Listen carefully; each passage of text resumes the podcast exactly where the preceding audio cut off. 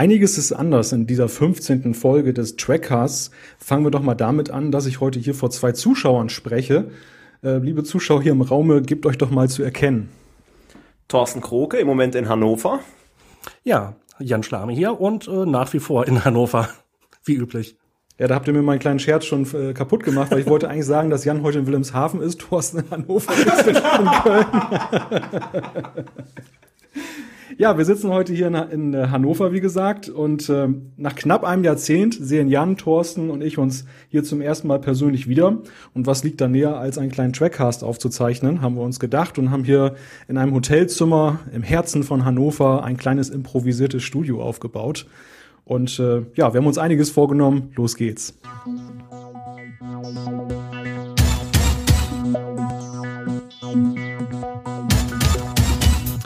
Captain Jean-Luc Picard wird von den Borg entführt und assimiliert. Als Locutus von Borg soll er den Angriff auf die Erde anführen. Doch der Enterprise Crew gelingt es, diesen Plan zu durchkreuzen und Picard zu retten. Das soweit die Handlung der TNG Doppelfolge Best of Both Worlds, dem ersten TNG Zweiteiler. Dieser wird demnächst exklusiv auf einer Blu-ray-Disc erscheinen. Und wenn CBS schon sagt, dass diese Folge eine extra Blu-ray verdient, dann müssen wir auch etwas tun, haben wir uns gedacht. Und äh, heute geht es also um diese beiden Folgen, die im Deutschen äh, in den Händen der Borg und Angriffsziel Erde heißen. Und zu diesem denkwürdigen Trackcast begrüße ich wie immer meine beiden Mitstreiter. Sie sind wie die Davo-Mädchen in Quarks Bar, Jan-Patrick Schlame und Thorsten Kroke. Hallo, ihr beiden. Hallo allerseits. Hallo, und ich begrüße natürlich auch wieder Malte. Äh, Malte ist das für den Trackcast, was Lieutenant Commander Shelby für Commander Riker ist. Oh, wunderschöne Einleitung wieder. Da sollten wir nochmal drüber nachdenken nachher, was das bedeuten mag. ja, am Anfang dieser Sendung äh, haben wir schon über eine Änderung gesprochen. Wir sind heute, wie gesagt, nicht über das Internet verbunden, sondern sitzen hier zu dritt in einem Raum und sprechen miteinander. Eine kleine Weltpremiere. Und äh, während wir nach diesem Trackcast dann irgendwann mal wieder nach Hause fahren werden, so ist zu vermuten, bleibt uns zumindest eines erhalten. Jans Ton Tonqualität ist deutlich besser geworden. Ich will's hoffen. Ich habe äh, in ein neues Mikro investiert, nachdem Malte verschiedentlich Werbung dafür gemacht hatte. Und äh, es ist jetzt genau dasselbe geworden, was er auch zur Verfügung hat. Ein Samsung C03U. Und ja, ich hoffe, es gibt eine Klangverbesserung. Jetzt müsst ihr uns nur noch äh, ganz viel schreiben, dass Thorsten am besten auch in ein neues Mikro äh, investieren sollte. Diese Sendung ist übrigens nicht sponsert bei Samsung, auch wenn der Name jetzt wahrscheinlich ein paar Mal fallen wird. Äh, aber ja, ich bin ein bisschen äh, ja, angetan von den Sachen und schauen wir mal, wie es bei mir in der nächsten Sendung aussieht. Ja, Jan, schön, dich in HD-Qualität bewundern zu dürfen. und ich bleib weiter analog. Ja, auch Thorsten heute mal in Blu-ray-Qualität ausnahmsweise, aber wie gesagt, schauen wir mal, was daraus wird. Vielleicht äh, mag Thorsten sicher in analoger Qualität gar nicht mehr hören, wenn er dann beim nächsten Mal wieder dabei ist. Ja, reden wir über Star Trek. der Trackcast hat ja was mit Star Trek zu tun. Und äh, fangen wir mal mit einigen Nachrichten an, die uns in den letzten Tagen und Wochen so ereilt haben. Da ist eine, dass der offizielle Star Trek Club nicht mehr existiert. Ähm, das, was wir hier im Trackcast schon verschiedentlich mal angesprochen haben, dass die Fanbasis dann ja doch so ein bisschen kleiner geworden ist. Ähm, das kann man jetzt erstmals auch so richtig in Zahlen nachlesen. Die Trackzone hat da sehr äh, ausführlich darüber berichtet. An dieser Stelle auch ein kleiner Gruß an Henning Konert der mal zu Gast war und der uns auch immer wieder äh, ja, lobend erwähnt oder zumindest äh, bedenkt mit einigen Meldungen bei der Trackzone. Auf jeden Fall in diesem Trackzone-Bericht äh, ist die Rede davon, dass von einst 9000 Mitgliedern äh, die Zahl auf nunmehr unter 2000 gerutscht sein soll. Also ist ja schon relativ drastisch. Und äh, dies und zu hohe Lizenzgebühren sollen dazu geführt haben, dass das Ganze jetzt neu aufgestellt wurde. Künftig heißt also der offizielle Star Trek Club FedCon Geek Club. Ein Name, der, an dem sich so ein wenig die Geister schon scheiden im Internet. Ähm, doch zunächst einmal die Frage an Jan und Thorsten. Ähm, wart ihr eigentlich schon mal in einem Fanclub Mitglied? Äh, ich noch nicht. Ähm, ich überlege gerade, ob ich in irgendeinem Fanclub mal Mitglied war, offiziell, aber jedenfalls nicht im Star Trek Fanclub. Und insofern äh, bin ich wie immer auch schlecht vorbereitet auf diese Frage und bekomme halt gerade erst mit, dass es den Club nicht mehr gibt. Äh, also ich habe die News bei der Trackzone äh, auch überflogen, bin aber auch nicht weiter reingegangen. Äh, ich war selber noch nie Mitglied in irgendeinem Fanclub. Ähm, Finde ich allerdings äh, eine Entwicklung, die man auch wirklich beobachten kann in letzter Zeit. Wir werden ja nachher im Feedback nochmal vom Roger äh, drauf kommen. Er beobachtet das ja auch. Dazu aber später mehr. Ja, also generell die, äh, die Entwicklung im Fandom, dass halt immer mehr äh, oder immer weniger Leute äh, aktiv Lust haben, sich bei Star Trek irgendwie einzubringen oder ähm, äh, beispielsweise in einem Fanclub sich zu organisieren. Das ist ja eigentlich schon seit Jahren der Fall und eigentlich auch relativ naheliegend. Halt seit dem Ende von Enterprise gibt's keine äh, neue regelmäßige Ausstrahlung mehr. Es gibt ja auch diese die Zeitschriften. Damals hieß sie Track World, ähm, jetzt zuletzt Communicator. Ähm, ich persönlich fand, fand ja ehrlich gesagt das Internet immer schon schneller und preiswerter. Ähm, wie seht ihr das? Haben solche Fanzeitschriften in der heutigen Zeit noch eine Chance? Also ich würde sagen, äh, nein, wenn es nicht wirklich absolute Bringer sind, äh, ist es dann doch eher mittlerweile ein kleines Nischenprodukt. Ähm, Gerade bei Star Trek und Science Fiction allgemein äh, informiere ich mich, wie Malte schon sagt, sehr viel übers Internet, weil ja, ich habe immer den Eindruck, da sind die Neuigkeiten noch schneller. Klar, ich lese natürlich auch jetzt nicht Star Trek bezogene Sachen sehr gerne als Zeitschrift, aber wie gesagt, weil es dann wirklich eine, so, so die Nische ist, die ich da äh, gern bediene. Mm, was ich damals mal äh, gelesen habe, äh, war das offizielle Star Wars Magazin. Ich habe ja mal ein, zwei Ausgaben gekauft. Äh, das war aber zum Zeitpunkt vor Episode 1, also auch schon ein paar Jahre her. Aber es war vom Informationsgehalt äh, eher dürftig. Also ich hatte den Eindruck, das war so die, eine, eine schlechte Bildzeitung eines Magazins mit ganz vielen Bildern und ganz wenig Aussagen. Ähm, ja, deshalb. Ja, wobei also ich habe irgendwie noch nie das Bedürfnis gehabt, irgendwas zum, zum Thema Star Trek zu lesen äh, in Sachen News. Äh, das ist ja zwangsläufig halt doch relativ schnell veraltet.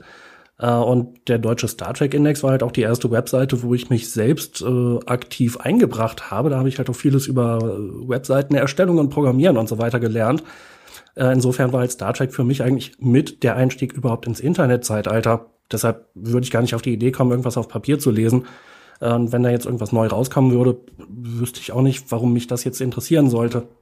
Naja, und hinzu kommt ja auch noch, dass ähm, gerade bei Star Trek, dadurch, dass diese Magazine offiziell lizenziert sind, äh, handelt es sich auch häufig um Material, was dann auch ja einen stark werblichen Charakter hat. Und ich glaube, die die Fanmedien im Internet, die haben natürlich es leichter, sich zu emanzipieren davon, unabhängig zu schreiben und auch durchaus mal was Negatives zu schreiben. Denn es gibt ja auch durchaus auch Negatives in Star Trek. Wir haben das ja jedes Mal hier im Trackcast.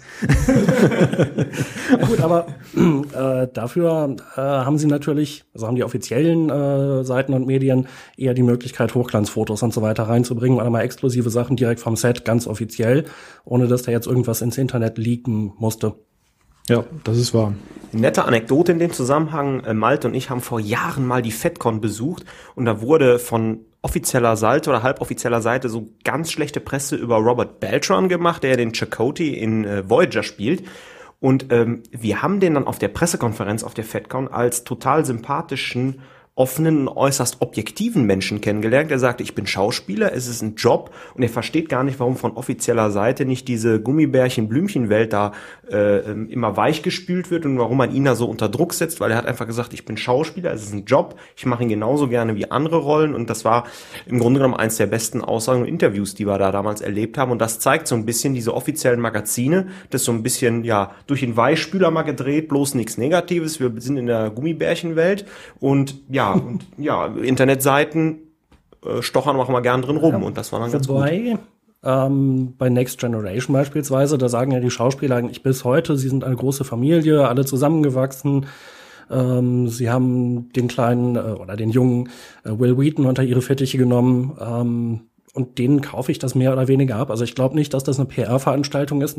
Ganz besonders glaube ich nicht, dass Paramount denen gesagt hat, äh, lasst es so aussehen, als wäre alles ganz toll gewesen beim Set. Ähm, insofern ist es, denke ich, auch unterschiedlich. Bei TNG kommt es eher hin.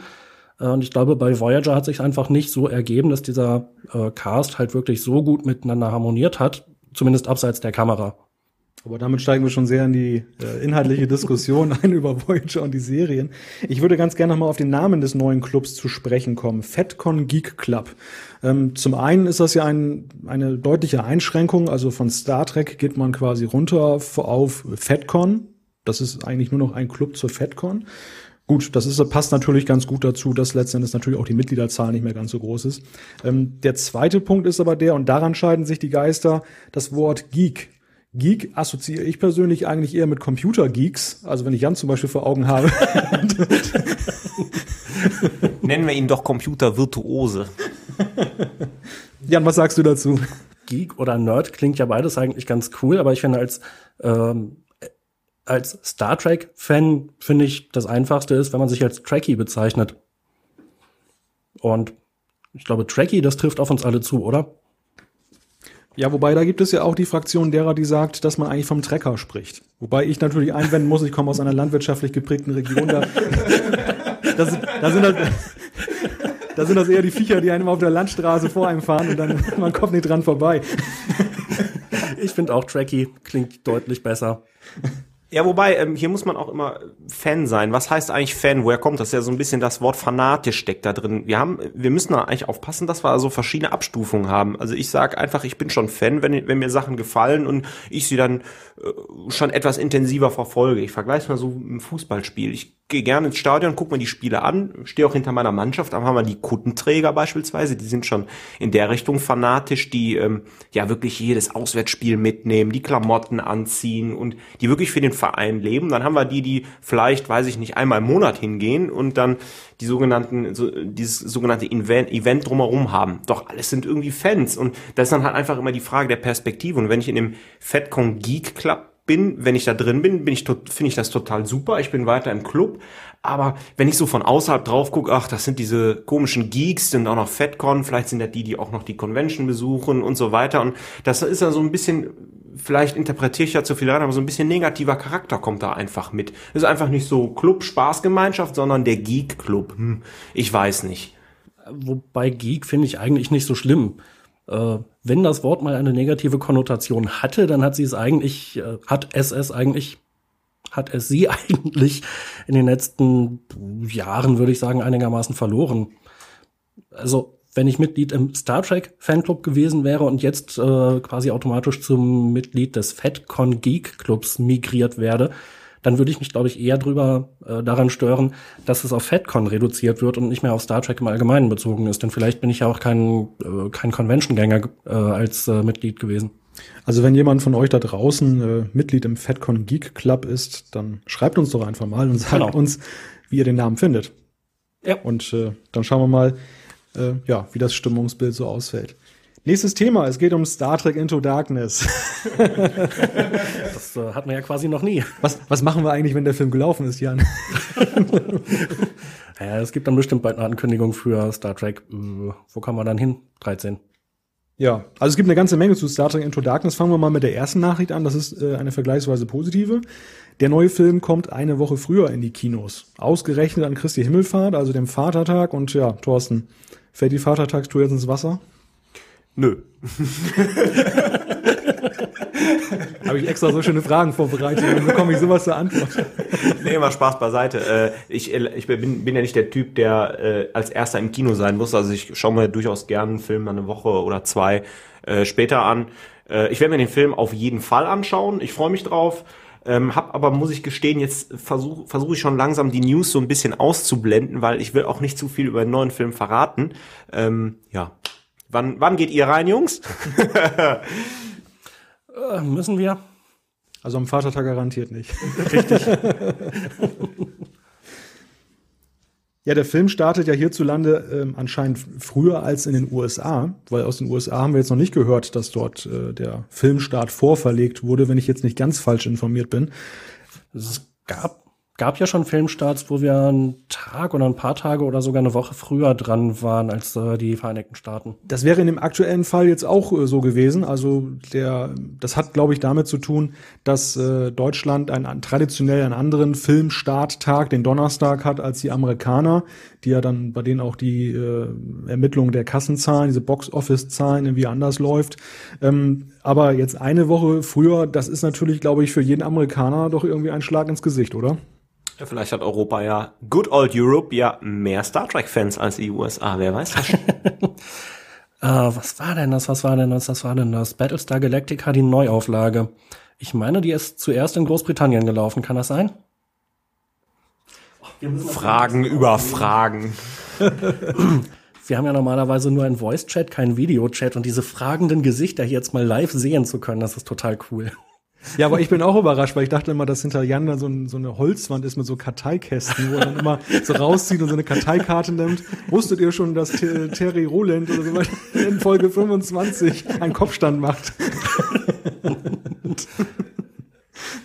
Es wird einiges äh, aufgedeckt und entmystifiziert hier.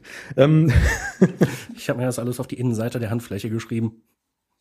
Kommen wir gleich zur nächsten Nachricht äh, über Star Trek Into Darkness. LeVar Burton, Darsteller von Joy LaForge in TNG, hat sich vor ein paar Tagen geäußert. Ähm, es geht um eine Äußerung, die angeblich J.J. Abrams äh, getätigt hat, beziehungsweise die aus dessen Umfeld kommt. Der soll nämlich gesagt haben, ähm, dass er jetzt das einzig wahre Star Trek mache. Und an den anderen Mist wird man sich irgendwann nicht mehr erinnern. Und äh, das findet lieber Bird natürlich irgendwie nicht so lustig, weil er ja auch so ein bisschen Star Trek gemacht hat und hat dann äh, das unschöne Wort Bullshit gebraucht, äh, als yes. man ihn damit konfrontiert. da kriegt er gleich mal einen Daumen hoch von mir. Stehe ich, äh, also ich habe vorher nichts davon gehört, wie üblich super vorbereitet. Aber wenn das äh, stimmt, dass J.J. Abrams das so gesagt hat, dann stehe ich da voll hinter LeVar Burton und würde sagen, jawohl, das ist totaler Bullshit. Ich wollte jetzt eigentlich gar nicht darüber reden, wie wir dazu stehen. Achso, Entschuldigung. Hallo? ja, das dürfte ja mittlerweile bekannt sein, aber ähm, die Frage, die sich natürlich aufdrängt, ist die, ähm, ist denn eine solche Debatte überhaupt im Interesse von Paramount? Wenn sich jetzt da das Neue mit dem alten Star Trek bekriegt, ist ja schon schlimm genug, wenn die Fans da so gespalten sind. Ähm, wie siehst du das, Thorsten? Ist das ein positiver Werbeeffekt oder geht das vorne nach hinten los? Klar, positiver Werbeeffekt. Die Walzen hat jetzt Platz, so kommt man ins Gespräch, so peitscht man nochmal die TNG eingefleischten Fans nochmal auf gegen die äh, des neuen Kinofilms. Und äh, klar, ist ein positiver Effekt. Was mir jetzt gerade durch den Kopf kommt, ist Trackcast Nummer drei. Charles Rettinghaus hatten wir ja hier in der Sendung, Synchronsprecher von äh, Jordi LaForge. Und er war ja auch, hat ja auch ein etwas revolutionären Aspekt in einigen Sachen reingebracht. Man erinnert sich ja, der Austausch der Synchronsprecher. Zieht euch, wenn ihr die Folge noch nicht kennt, Trackcast Nummer 3 nochmal rein. Ähm, das wäre ja ein Traum, wenn man Trackcast mit Lever Burton und Charles Rettinghaus nochmal zusammen hinbekommen würden. Aber ja, ich äh, ist utopisch. Ich dachte, Bier wird erst heute Abend getrunken, aber dachte auch. Ich musste ja irgendwie die Zufahrt nach Hannover überbrücken. Ach, du warst das, der das Bordrestaurant ausgetrunken hat. und, und für die kaputten Toiletten im ICE verantwortlich war, ist klar. Lasst uns aufs Thema zurückkommen. halt, bei welchem Thema waren wir? Ja, wir waren eigentlich bei der ähm, Frage. Mir waren da natürlich noch die wunderbaren Ferengi-Erwerbsregeln eingefallen. Ich glaube 34 und 35, oder? Äh, Frieden ist gut fürs Geschäft und Krieg ist gut fürs Geschäft. wer, wer, kennt, wer kennt sie nicht auswendig? Aber Thorsten, äh, da Jan jetzt ja so ein bisschen vorgeprescht ist mit seiner Haltung dazu, ähm, du bist ja nun so ein bisschen hier, ja, der der Einzige, der so J.J. Abrams den Rücken stärkt im Trackcast. Ähm, wie empfindest du das? Ist das jetzt das einzig wahre Star Trek? Nee, das ist natürlich total dämlich. Ganz im Gegenteil. Äh, ja, kann ich überhaupt nicht nachvollziehen, außer dass äh, er quasi ein ein Selbstbild von sich hat, was halt nicht das, das Beste zu sein scheint. Entweder versucht er zu polarisieren, um nochmal die Leute ins Kino zu peitschen, oder äh, ja, der ist von sich selbst so überzeugt, dass er halt auch die Schuhe zwei Nummern zu groß kauft. Also ja, keine Ahnung. Also ich denke auch, das wird ein großer PR-Tamtam sein.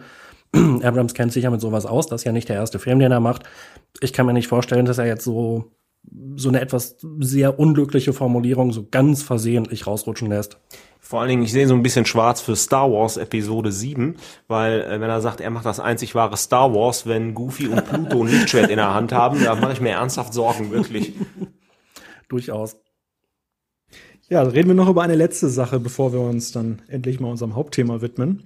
Ähm, die Jungs vom Cinecast, die haben uns kürzlich geplagt, falls ihr nicht wisst, was das ist. Also das Pluggen, das hat nichts mit äh, Zahnhygiene zu tun, sondern Pluggen ist eine lobende Erwähnung eines Podcasts in einem anderen Podcast. Und äh, genau eine solche lobende Erwähnung haben wir jüngst in Folge 13 erhalten. Thorsten würde sagen, das geht runter wie Öl. Und ich sage, das tut es. ich schließe mich an. Deshalb auch von uns ein Gruß an die Kollegen vom Cinecast. Und ja, wer sich nicht nur für Star Trek interessiert, sondern auch noch ganz gerne mal ins Kino vielleicht geht, ähm, sollte sich den Cinecast echt mal anhören. Äh, www.logenzuschlag.de ist die Adresse. Dort findet ihr den Cinecast. Klingt gut. So, jetzt aber endlich weiter mit unserem Hauptthema. Wir wollen ja über Best of Both Worlds sprechen, hier und heute in Hannover. Ähm, Best of Both Worlds erscheint ja demnächst auf einer extra Blu-ray, äh, zumindest in den USA. In Deutschland ist sie nämlich mit dem Stand vom heutigen Tage noch nicht vorbestellbar und ich habe im Vorfeld der Sendung mal angefragt bei Paramount und habe eine Antwort bekommen und äh, die war ganz interessant. Man sagte mir ja, man wisse selber noch nicht, ob man sie hier rausbringen will. Boah, schauen wir mal, ne? Aber man sei nicht ganz abgeneigt, also es besteht noch Hoffnung. Ähm Ob da wieder Tonspuren vertauscht sind? Ja, die Zeit wird langsam eng, wenn man das noch äh, ja, zeitgleich rausbringen möchte mit der Staffelbox. Ähm, trotzdem wollen wir uns ein wenig intensiver mit dieser Folge beschäftigen, wobei wir euch natürlich noch nicht sagen können, äh, wie die Qualitätsverbesserung ausfällt. Ähm, denn ihr wisst ja selber, in den USA erscheint die erst Ende April und äh, hierzulande möglicherweise gar nicht oder später und deshalb können wir hier noch keine Aussagen zu treffen zu der Frage, was die Blu-ray denn jetzt so optisch bringt. Aber diese Doppelfolge, die hat ja auch inhaltlich genug zu bieten. Ähm, auch darüber oder darüber alleine können wir schon sehr viel sprechen. Und ähm, als Neuheit haben wir uns gedacht, dass wir euch mal einbinden. Also nicht euch, jetzt Jan und Thorsten, die hier sitzen, sondern die binden wir mehr als genug ein. Manchmal sogar zu viel, wenn der Malte immer am Winken ist. Genau. Nein, wir haben unsere, unsere Fans auf Facebook mal mit äh, eingebunden und äh, haben da sehr viele interessante Aspekte, also sehr viele interessante Fragen und Stichwörter bekommen. Und äh, dafür erstmal herzlichen Dank. Und meine erste Frage wäre, brauchen wir jetzt noch eine Inhaltsangabe? Jan Thorsten, was denkt ihr? Auf keinen Fall. Ich denke, jeder hat Best of Both Worlds gesehen und irgendwie in Erinnerung. Und wer das noch nicht getan hat, ganz schnell ran in die Videothek, äh, DVD reingeschoben, Kumpel anrufen, also auf jeden Fall gucken. Genau, einmal noch mal in schlechter Qualität angucken, bevor es dann in Kürze in hoher Qualität erscheint. Ich will schließlich die Glatze blinken sehen. ja, fangen wir an mit den Fragen ähm, oder den Stichwörtern, die die erste Zuschrift, die ich mal aufgreifen würde, ist von Chris Kinner. Der hat ja auch schon ein paar Mal geschrieben in unserer äh, Zuschauerecke, äh, Zuhörerecke. Zuschauer gibt's ja noch nicht. Ähm, erstes Stichwort Lieutenant Commander Shelby. Das haben uns einige hier gebracht. Äh, vielleicht fassen wir da das einfach mal zusammen, was da so an Gedanken seitens unserer Hörer gekommen ist. Ähm, unter anderem ist da auch die Rede davon, dass Shelby ja im ersten oder im ersten Teil des Zweiteilers ja noch relativ ja, umfangreich eingeführt wurde, so als wenn sie ein neuer Hauptcharakter werden würde, als wenn sie möglicher Riker, möglicherweise Riker ablöst. Ähm, Im zweiten Teil sagte uns jemand, ähm, ja, da war sie dann plötzlich nur noch irgendwie äh, eine Requisite, die durchs Bild huschte. Und äh, das führt uns natürlich zu der Frage, was hatte man mit ihr vor und wie muss man ihre Figur überhaupt bewerten? Ja, aber da würde ich jetzt quasi nochmal ausweichen.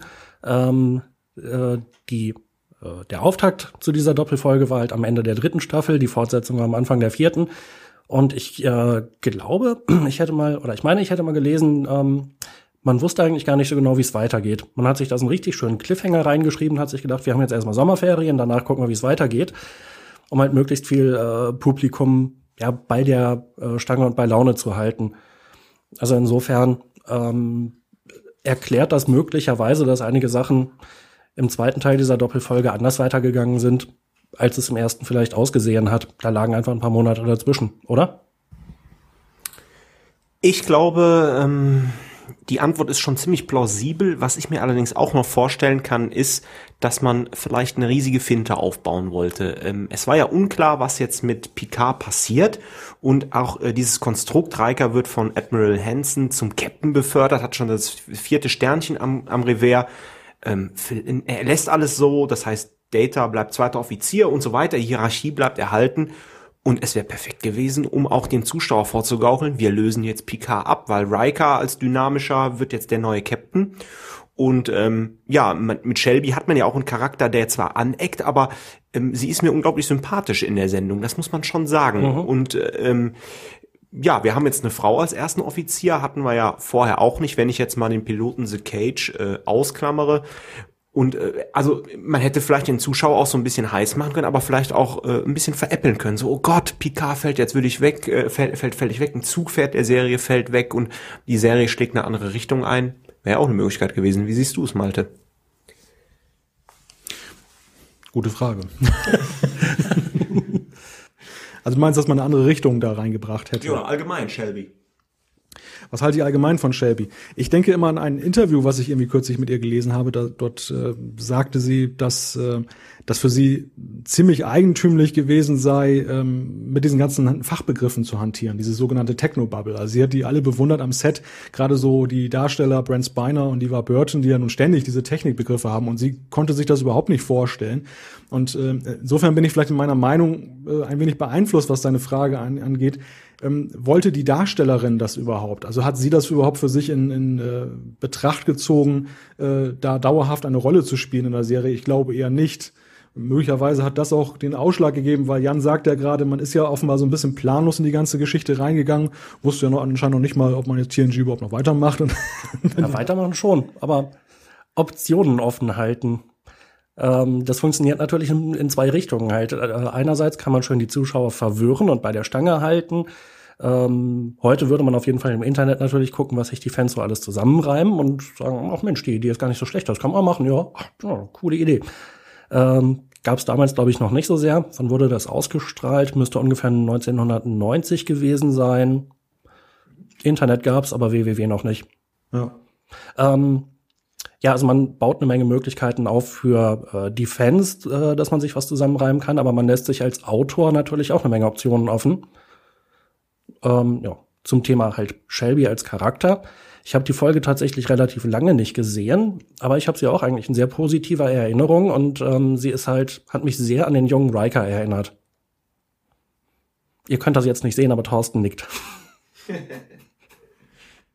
Ja, grundsätzlich muss man ja auch die Frage stellen, ähm, also mein persönlicher Eindruck war immer, dass es eigentlich eine Picard-Folge ist, weil ja Picard so im Fokus steht. Er, er wird da entführt, er, er wird äh, ja, assimiliert und nachher holt man ihn zurück und es geht dann ja auch in der darauffolgenden äh, Folge, Familienbegegnung, geht es dann ja auch nochmal so darum, wie er das verarbeitet.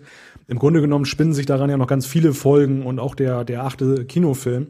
Da kommen wir aber später noch dazu. Ähm, ich habe aber so in der einschlägigen Meinung gelesen, dass viele sagen, das ist eigentlich eine Riker-Folge.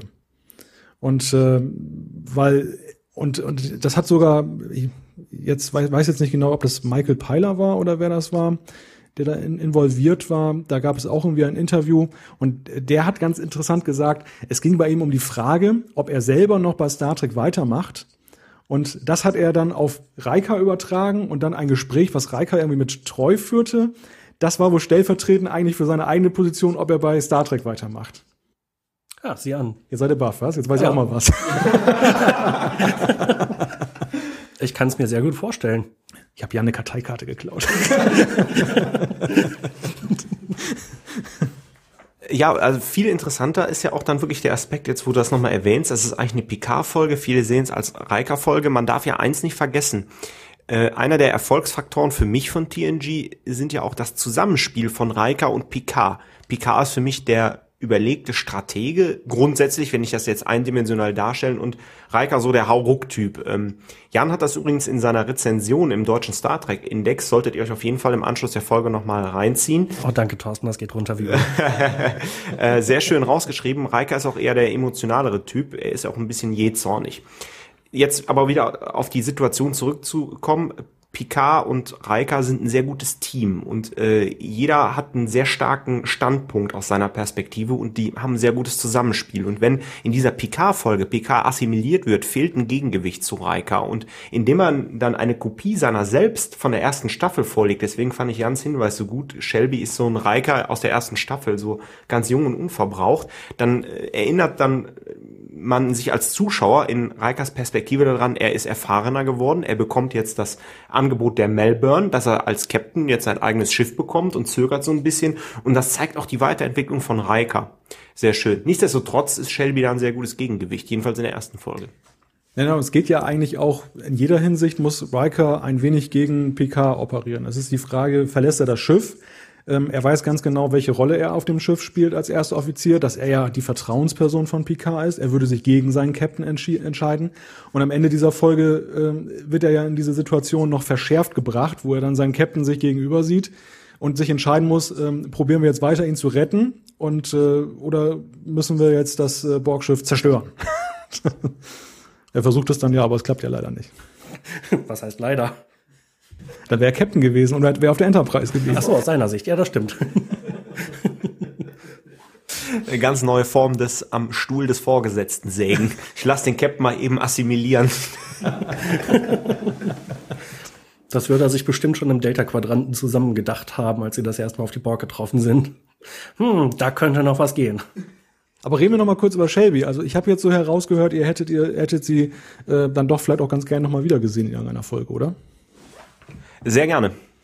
Deutlich eher als andere Charaktere. Es gab damals einen Ersatz-Captain, Captain Edward Jellicoe. Ich bin froh, dass der ganz schnell wieder weg war. Geheime Mission auf Zeltris 3 war die Folge. Das wandelnde Lexikon, ich bin begeistert. es war halt einfach ein Unsympath vor dem Herren, wobei natürlich wunderbar dargestellt. Also die Rolle war gut gespielt, aber der Charakter war halt äh, sehr unsympathisch. Jetzt kann ich auch noch auftrumpfen, hoffentlich ist das jetzt richtig, weil ich sage, The Chain of Command heißt die Folge im Original. Ähm, ich glaube ja. Ja, ne? Wie viele Lichter sehe ich? Uh. Auf jeden Fall, genau die. Im Moment gar keins. Aber schön, wenn, wenn Thorsten auch mal ein Licht aufgeht. Oder fünf. Aber äh, gehen wir mal ein bisschen weiter hier im Text, sonst äh, werden wir wahrscheinlich noch in sieben Stunden hier sitzen. Äh, das nächste Stichwort ist. Dass du das Feedback auch immer vorwegnehmen musst. das, das nächste Stichwort lautet Wolf 359. Ähm, Wolf 359, äh, im Zuge der Recherche habe ich mal nachgeguckt. Es gibt ja tatsächlich ein Sternsystem, was Wolf 359 heißt. Und das hat auch noch in irgendeiner anderen äh, Fernsehserie oder in irgendeiner anderen Science-Fiction-Geschichte eine Rolle gespielt. Ich habe mir leider nicht auf dem Weg bis nach Hannover gemerkt, äh, welcher. Aber das werden sicherlich unsere Hörer dann wissen. Aber Wolf 359 auf jeden Fall ist ja eigentlich so die erste größere kriegerische Auseinandersetzung, die wir in Star Trek zu sehen bekommen. In Deep Space Nine ist das ja eher Normalprogramm ab der vierten Staffel. Aber für TNG war das ja schon eine ziemliche Zäsur. Und wir haben uns ja ähm, damals mal drüber unterhalten, als es darum ging in der ersten Staffel, Gene Roddenberry, dass äh, ja, Jeans Welt war ja immer so ein bisschen auf Harmonie bedacht und, und, und, und solche, was ja schon so ein bisschen Richtung Star Wars fast schon geht, ähm, jetzt was so dieses, diese, mhm. diese Imposante betrifft. Ja, wie, wie äh, empfindet ihr das? Welche, welche Wirkung hat Wolf 359 auf Star Trek? Ähm, ich finde es ganz interessant. Es ist eins der kanonischen Ereignisse, auf die in Star Trek immer wieder Bezug genommen wird. Ähm, es ist der Aufhänger für Deep Space Nine. Äh, es ist letztlich auch der Aufhänger zur Konstruktion der Defiant. Äh, auch in Voyager äh, fallen immer mal wieder Verweise und es ist wieder wie der Friedensvertrag von Kitomer, ähm, der Beginn der Auseinandersetzung mit den Klingonen wieder in Deep Space Nine, ähm, ähm, der Rückzug der Cardassianer. Es ist eins der Zeitpunkte, die immer wieder äh, wichtig für die Serie sind. Und das ist interessant. Also die Autoren haben wahrscheinlich nur gedacht, wir machen jetzt mal die Schlacht, wir zeigen mal, dass die Föderationsschiffe den Borg unterlegen sind, dass aber gerade dieser Begriff Wolf 359 halt ein wichtiger Zeitpunkt ist, äh, ist wirklich sehr toll für die, äh, für die Geschichte rund um Star Trek. Mhm. Ja, genau. Also es ist eine große Zäsur. Wobei natürlich ähm, man nicht wirklich irgendjemanden vermisst, denn wir kennen ja praktisch niemanden, äh, der auf diesen anderen Schiffen gedient hat. Kennen wir doch. Doch, äh, Benjamin Sisko, äh, Benjamin Sisko und seine Frau ist verstorben. Äh, ja, zu dem Zeitpunkt aber noch nicht. Also da gab's ja andere Sachen, wo äh, Captain Picard sich mit irgendeinem anderen Captain getroffen hat und er meinte, Captain, es gibt eine Verschwörung. Hm, ich glaube ihn nicht. Ja, halt sie die Augen offen und kurz danach wird dieses andere Raumschiff zerstört und man weiß halt, ha, da ist was im Gange. Aber ist nicht dieser Admiral, der da in der Folge vorkommt, ist der nicht auch in dieser Schlacht involviert? Ich habe es lange nicht gesehen, es kann sein. Ich meine, dass der nämlich auch an einem, auf einem der Schiffe ist, äh, was dann da zerstört wurde. Aber grundsätzlich gebe ich dir recht, es ist natürlich, das Ganze ist relativ noch unpersönlich. Das sind irgendwelche Föderationsraumschiffe, die keiner kennt. Und ja, also man trauert jetzt nicht so unbedingt. Ja, ähm, was ich mich halt immer gefragt habe, ist, äh, wie plausibel ist das, dass halt die Borg mit nur einem Schiff, einem Kubus, äh, diese komplette Föderationsflotte da kaputt machen. Also es war ja offensichtlich schon ein richtig großes Flottenaufgebot. Und die Enterprise muss natürlich dahinter ja schon so ein paar Tricks anwenden, aber dass die Borg da jetzt einfach mal so im Vorbeigehen die ganzen Raumschiffe zerstören, hm, hat mich nachträglich immer ein bisschen gewundert. Es drängen sich ja diverse Fragen auf, wenn man das jetzt nochmal analysiert und auch unsere, unsere Hörer haben uns da zahlreiche Fragen und Stichwörter äh, in, in der Richtung gegeben. Ähm, angefangen eben, was du gerade sagtest, Jan, aber auch über die Frage, da wird die Erde von so drei Shuttles da irgendwie ver verteidigt. Also was ist das denn, was ist das denn bitte für eine Verteidigungslinie? Ähm, irgendjemand brachte auch, ähm, ach so, das war der Thomas Zimmermann, schöne Grüße übrigens auch, die, mit dem haben wir ja auch mal zu tun gehabt. ähm, er, er, sagt, es ist nicht unrealistisch, dass die Föderation jemals äh, Forschungs- und Militärschiffe betrieb. Man äh, war ja auch vor den Borg in tödliche Gefechte verwickelt. Es ist sehr fragwürdig, bis an die Zähne bewaffnete Kriegsschiffe mit Zivilbevölkerung und Kindern zu bevölkern. Ähm, mhm. das, das sind ja alles so, so Fragen, die sich da einem aufdrängen. Genauso äh, die Borg. Warum kommen die nicht gleich mit ein paar äh, Kuben? Warum kommen die dann mit einem Kubus angeflogen? Sind die so arrogant? Nee, aber äh, eins dürfen wir nicht vergessen, äh, auch durch Zeitsprung mit Q hat man ja gesehen, jetzt auch, also das finde ich ähm, im Gegensatz zu Jan ziemlich plausibel. Die Borg haben eine Technologie, die denen der Föderation weit überlegen ist. Und äh, ein Kubus reicht aus, um mal eben den Planeten äh, einzukassieren, weil die wissen ganz genau, Widerstand ist zwecklos, auch wenn es da noch nicht fällt äh, am Anfang. Die haben einfach, die Menschen haben einfach keine Chance. Und wir sehen in den späteren Gefechten äh, allein aus den Erfahrungen von Wolf 359 und der Enterprise. Ähm, ähm, kann man den Borg endlich mal was entgegensetzen. Und äh, deshalb ist das völlig ausreichend aus Sicht der Borgs. Sie erweitern das Kollektiv mit einem Schiff, warum mehr Aufwand betreiben. Die Technologie ist hoffnungslos unterlegen. Sieht man auch übrigens öfters in TNG, wenn Rassen mit überlegener Intelligenz und überlegener Technologie auftauchen. Und von daher ähm, kann ich das schon nachvollziehen, was die Borg hier machen. Ganz interessant in der Folge ist übrigens, ähm, wie man so ein bisschen entdeckt mit diesen wechselnden Frequenzen, dass das so ein bisschen der Schlüssel äh, zu den Borg ist. Und am Anfang denkt man auch, diese höheren Frequenzen sind, äh, führen dazu, den Borg Schaden zuzufügen. Also ich fand es plausibel. Mhm. Wobei die Borg ja auch dazu lernen, äh, später in Voyager, da tauchen sie dann ja immer gehäuft auf. Ja, bringt ihnen das am Ende was? Nicht wirklich. Nicht, nicht wirklich, ne? das führt uns aber zu einer anderen spannenden Frage und ich muss jetzt mal nachgucken, wer die überhaupt gestellt hat. Ähm Ach so, ja, der, der Cinecast lustigerweise hat die gestellt. Und zwar ähm, hat es die Borg Queen auch schon in dieser Folge gegeben. Das ist ja eine durchaus spannende Frage. Äh, wir hatten das ja schon mit der Besprechung der zweiten Staffel. Wir kommen nachher noch auf das Design der Borg äh, kurz zu sprechen. Das hat sich ja auch sehr verändert. Ähm, aber wie ist denn das eigentlich mit der Königin? Ist das eigentlich plausibel, dass die dann im ersten, beim ersten Aufeinandertreffen, ja, da, da sprechen sie mit einer Stimme, beim nächsten Mal, da catchen sie sich den Captain und äh, assimilieren den mal kurz und dann wird er sozusagen der Vormann und beim dritten Mal und bei den darauffolgenden Malen gibt es plötzlich eine Königin. Ähm, bisschen unausgegoren oder kann man da durchaus noch ein System entdecken, Jan? Also ich finde schon etwas unausgegoren. Ähm, in Best of Both Worlds waren die Borg halt echt sehr, sehr cool, weil sie so geheimnisvoll waren. Und da hätte man es meiner Meinung nach am besten bei lassen sollen.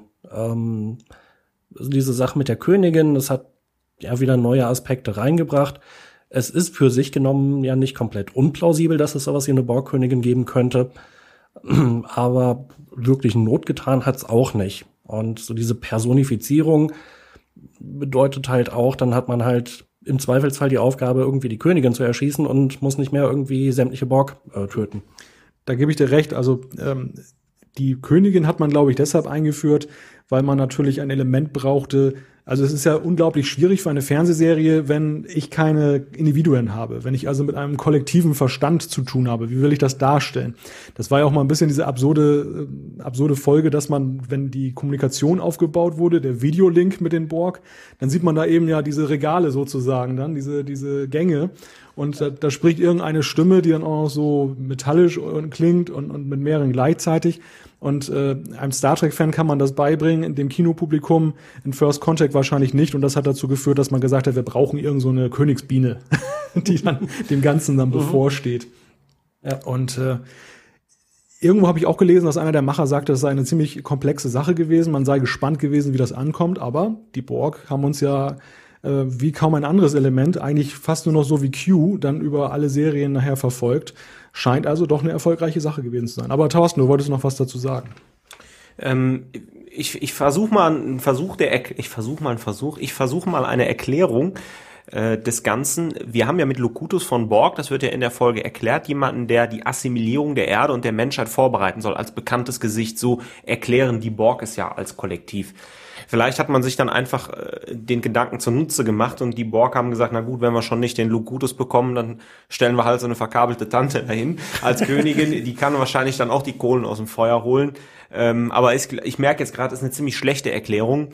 Äh, Jan hat es eigentlich ziemlich gut beschrieben. Das Mystische, das Geheimnisvolle war das Kollektiv. Aber du hast auch schon die Erklärung geliefert. Für den Star Trek-Zuschauer war das super, weil das mal was komplett anderes war aber für den Durchschnittszuschauer, der mal reinschaltet, ist das blöd. Und das ist halt so den Zwiespalt, glaube ich, den die Autoren da verfolgen wollten. Man sieht ja nachher bei Voyager, äh, haben wir ja sogar einen Borg als Crewmitglied und das funktioniert ja auch. Und das ist wieder schon so ein Twitter. Also so, äh, so nett es war, einen Borg sozusagen an, an Bord der Voyager zu haben. Aber diese Vorteile, die Borg haben, das Kollektiv, diese Gemeinsamkeit, das fehlt ja dann leider. Und das finde ich persönlich, ähm, man hat es nicht immer sehr schön aus Seven of Nine rausgearbeitet, aber das ist vielleicht eine andere Diskussion in einem anderen Trackcast. ich glaube auch. Ein äh, Punkt ist der Name von Picard als Borg. Er heißt ja Locutus. Das ist, glaube ich, das einzige Mal, dass die Borg sich überhaupt so einen komischen Namen geben. Nachher, später, Thorsten, du sagtest es gerade, Seven of Nine und das ist dann ja auch relativ konsequent dann fortgesetzt worden. Ähm, das führt mich zu der Frage zum einen, was haltet ihr davon, dass man ihm dann so einen Namen gegeben hat? Und zweitens, Wissensfrage, Achtung.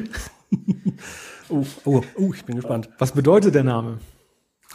da gehe ich doch mal gleich zu Jan. äh, die Antwort ist, äh, ich weiß es nicht. Das kommt aus dem Lateinischen, um das mal hier aufzulösen.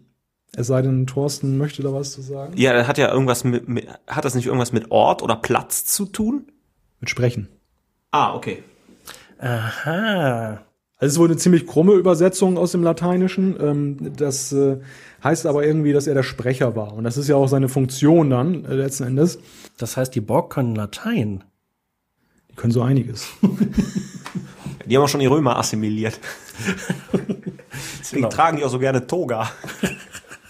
Ja, unter dem Borg ist es wahrscheinlich ein Witz, dass man ihn auch hätte Locus nennen können, weil es war ja letzten Endes alles Mist, was man da gemacht hat. Ja, das, aber Locus ist ja der Platz, der Ort, ne? Deswegen. Äh, guckt mich nicht so an, ich habe Französisch gemacht. Ich auch. ist ja auch, ist ja auch nur eine romanische Sprache, aber kein Problem. Ja, gehen wir vielleicht weiter äh, mit unseren Fragen. Der Chris Kinner hat jetzt noch eine Frage gehabt und das ist vielleicht auch eine Wissensfrage für Jan. Ähm, die, Jan der Wissende. die verschiedenen Föderationsraumschiffe und die Folge, äh, die Frage, war die Melbourne jetzt ein Schiff der Excelsior oder Nebula-Klasse? Naja, ich habe mich vor Jahren sowieso sehr intensiv mit den Raumschiffen in Star Trek beschäftigt. Mich würde auch interessieren, inwiefern ihr euch mit dem Stoff beschäftigt habt. Ähm, war die Melbourne da zu sehen? Oh, ich muss die Folge echt mal wieder gucken. Ich hätte die echt mal vorher gucken sollen. Ich, ich kann mal ein bisschen in die Bresche springen. Die ähm, Melbourne ist ein Schiff der Nebula-Klasse. Das Ganze lässt sich auch sehr schön nochmal nachlesen auf Memory Alpha. Die haben es nämlich rausgearbeitet. Da ist sogar ein Foto zu sehen. Das ist, glaube ich, auch am Anfang der Folge äh, zu sehen. Man sieht ja auch das Wrack der Nebula. Und das eine, muss sich das vorstellen, wie diese riesen Untertassensektion und so kleinere Warp-Gondeln sind nur da dran. Äh, das ist quasi wie gewollt und nicht gekonnt mit den Warp-Gondeln. Also Schiff sieht ein bisschen komisch aus. Ähm, man sieht auch, glaube ich, irgendwann mal ein Modell des Schiffs in der Serie, da bin ich mir aber nicht mehr ganz sicher, aber vielleicht wissen das unsere Zuhörer. Ansonsten sehr netter Artikel auf Memory Alpha. Zu der Raumschifffrage kommen wir nachher noch beim Feedback. ja, wobei Memory Alpha ist sowieso einmal empfehlenswert. Also es ist total abgefahren, was da für ein Wissen zusammengetragen ist. Konstantin Arndt schreibt, bei Best of Both Worlds handelt es sich ja um den ersten richtigen Cliffhanger in TNG. Den ersten insgesamt bei Star Trek gab es in der Doppelfolge Talos 4 Tabu und zum ersten Mal endete eine Staffel mit einem Cliffhanger. Ihr könntet etwas genauer mal auf die Cliffhanger in Star Trek eingehen. Welche sind die besten, welche total übertrieben? Ich befürchte, mit dieser Frage machen wir hier ein Fass auf, womit wir, worüber wir jetzt auch noch in sieben Stunden sprechen. Ich Dann macht das Fass noch wieder zu. Aber vielleicht reduzieren wir das mal auf die Frage, ist man durch diesen Cliffhanger auf den Geschmack gekommen? Ja, auf jeden Fall. Es gab ja hinterher viel mehr Cliffhanger. Ähm, ich glaube, in der sechsten Staffel gab es alleine drei Cliffhanger. Äh, in der siebten, da waren es dann wieder etwas weniger geworden. Wobei Cliffhanger sind ja eigentlich äh, Doppelfolgen, die jetzt über zwei Staffeln gehen. Also Doppelfolgen meintest du jetzt. Ah, okay, stimmt. Ja, ich meinte Doppelfolgen, wobei natürlich meistens die erste mit einem äh, einer Überraschung endet. Aber okay, wenn da nur eine Woche zwischenliegt. Cliffhanger gab es aber seitdem eigentlich immer, ne? Bei TNG bis zum Ende. Jede Staffel müsste mit einem Cliffhanger geendet sein. Ja, das kann sein. Da ist man ganz eindeutig auf den Geschmack gekommen. Hat man ja dann auch bei den Nachfolgeserien fortgeführt. Ähm, die Einführung von Seven of Nine, das war doch beispielsweise auch begann an einem Staffelende. Ja, bei TNG, äh, sorry, bei DS9 äh, hatten wir aber nicht immer einen Cliffhanger. Und zwar in Staffelübergang 1 auf 2 war keiner dabei und bei 2 auf 3 war auch keiner dabei, obwohl ja die dritte Staffel mit Die Suche quasi mit einer Doppelfolge startete. Aber man, mhm. wenn man es ganz genau nimmt von der Handlung, die Sachen waren miteinander verwoben, aber ein echter Cliffhanger war es meiner, meines Erachtens nicht. Genau, die zweite Staffel endete doch mit dieser Worta, die man da noch für eine Königin oder was auch immer das Dominion hielt. Und im, für sich war die Sache abgeschlossen. Man hätte es nicht zwangsläufig gleich am Anfang der neuen Staffel wieder aufgreifen müssen. Ja, aber so insgesamt würde ich schon sagen, man ist auf den Geschmack gekommen. Außerdem, haha, zeitliche Einordnung, erste auf zweite Staffel DS9 lief doch parallel zu, wann lief denn die? Nee, das war erst parallel zur sechsten TNG. Richtig? Ihr seht jetzt leider ganz viele fragende Gesichter nicht. Das sind überlegene Gesichter, ja. nee, da hatte ich mich, glaube ich, gerade ein bisschen verrannt und verrechnet. Der Konstantin, der schreibt ja auch noch im Übrigen ist Best of Both Worlds eine Episode, die sehr wichtig in die Entwicklung, für die Entwicklung von Jean-Luc ist. Im achten Kinofilm wird ja nochmal darauf eingegangen fassen wir da auch gleich wieder zwei Sachen zusammen. Es gab ja dann auch noch den Hinweis, dass ja die darauffolgende Folge, äh, Familienbegegnung, die handelte ja auch noch äh, davon. Ähm, sprechen wir ein bisschen über Jean-Luc. Ja, klar. Also für ihn ist es natürlich irre wichtig ähm, oder sehr, sehr prägend, diese Erfahrung der Gefangennahme. Äh, und das ist ja dann halt äh, in sehr kurzer Zeit passiert ja etwas mit ihm, was bei äh, Kriegsgefangenen beispielsweise, denke ich, sehr viel länger brauchen würde, nämlich diese totale Assimilation, der völlige Kontrollverlust, der Verlust des Ich. Ähm, insofern ist es halt für Picard sehr prägend. So wie es ein paar andere sehr prägende Ereignisse gibt, äh, zum Beispiel das zweite Leben, wo er in wenigen Stunden ein komplettes zweites Leben hat. Das hatten wir ja auch schon mal besprochen. Ähm, wichtige Sache für seinen Charakter und ich finde es auf jeden Fall gut, dass in der Folge Familienbegegnung dann am Anfang der äh, Staffel darauf auch nochmal eingegangen wird. Ähm, er das nochmal aufarbeitet und danach geht's ja dann relativ schnell zur Tagesordnung über, aber man hat zumindest nicht sofort gesagt, ja, ähm, er war jetzt irgendwie hier äh, quasi nicht mehr er selbst, aber jetzt ist wieder alles gut. Das ist ja ein Novum in Star Trek oder in, in, TNG jetzt. Wir hatten ja in der ersten Staffel drüber gesprochen, dass ja der Tod von Tascha ja so ein bisschen schnell dann auch äh, verdaut war. Und äh, ja, erst mit dieser einen Folge, wo sie dann wieder auftauchte, erinnerte man sich ihr ja. Ähm, hier ist es so, dass dann neu für TNG und das wurde ja in den darauffolgenden Serien noch äh, intensiver betrieben, dass man, äh, dass man da diesen Faden nochmal aufgreift, dass man das nochmal ein bisschen weiterdenkt. Ich würde da nochmal zu sagen wollen zu Jans äh, Äußerung. Ähm, diese Assimilation ist ja hier noch relativ harmlos. Also sieht zwar dramatisch aus, ähm, besonders die Gesichtsfarbe, die sich dann ändert und dann diese Implantate, aber ich finde, in Voyager wurde das Ganze ja nochmal richtig drastisch gemacht. Und da hat man ja erst so richtig gemerkt, was diese Assimilation eigentlich mit den Menschen macht. Ähm, ich erinnere mich da an diese Szenen, wo dann da so ganze Familien da so reingeschleppt werden und dann überhaupt so, dass die Brutalität äh, ist ja dann später viel größer geworden. Na, da hat man sich wahrscheinlich noch nicht so recht getraut zu TNG-Zeiten, oder? Ja, gut möglich. Also gerade was halt explizite Gewaltdarstellungen angeht, unabhängig von Star Trek würde ich sagen, kann man halt jedes Jahr ein bisschen mehr machen als im Jahr davor. Und ähm, parallel zu Star Trek, da liefen halt relativ viele Serien. Äh, wenn da jemand erschossen wurde, da hat man ja eigentlich nie Blut gesehen oder so in irgendwelchen Krimiserien. Das ist ja heute auch anders. Das A-Team, das hat immer ganze Munitionsschränke verballert und kein Mensch ist ums Leben gekommen. Man muss ja beim A-Team auch noch mal sagen, kurzer Exkurs, es sind erprobte Vietnam-Veteranen, ja.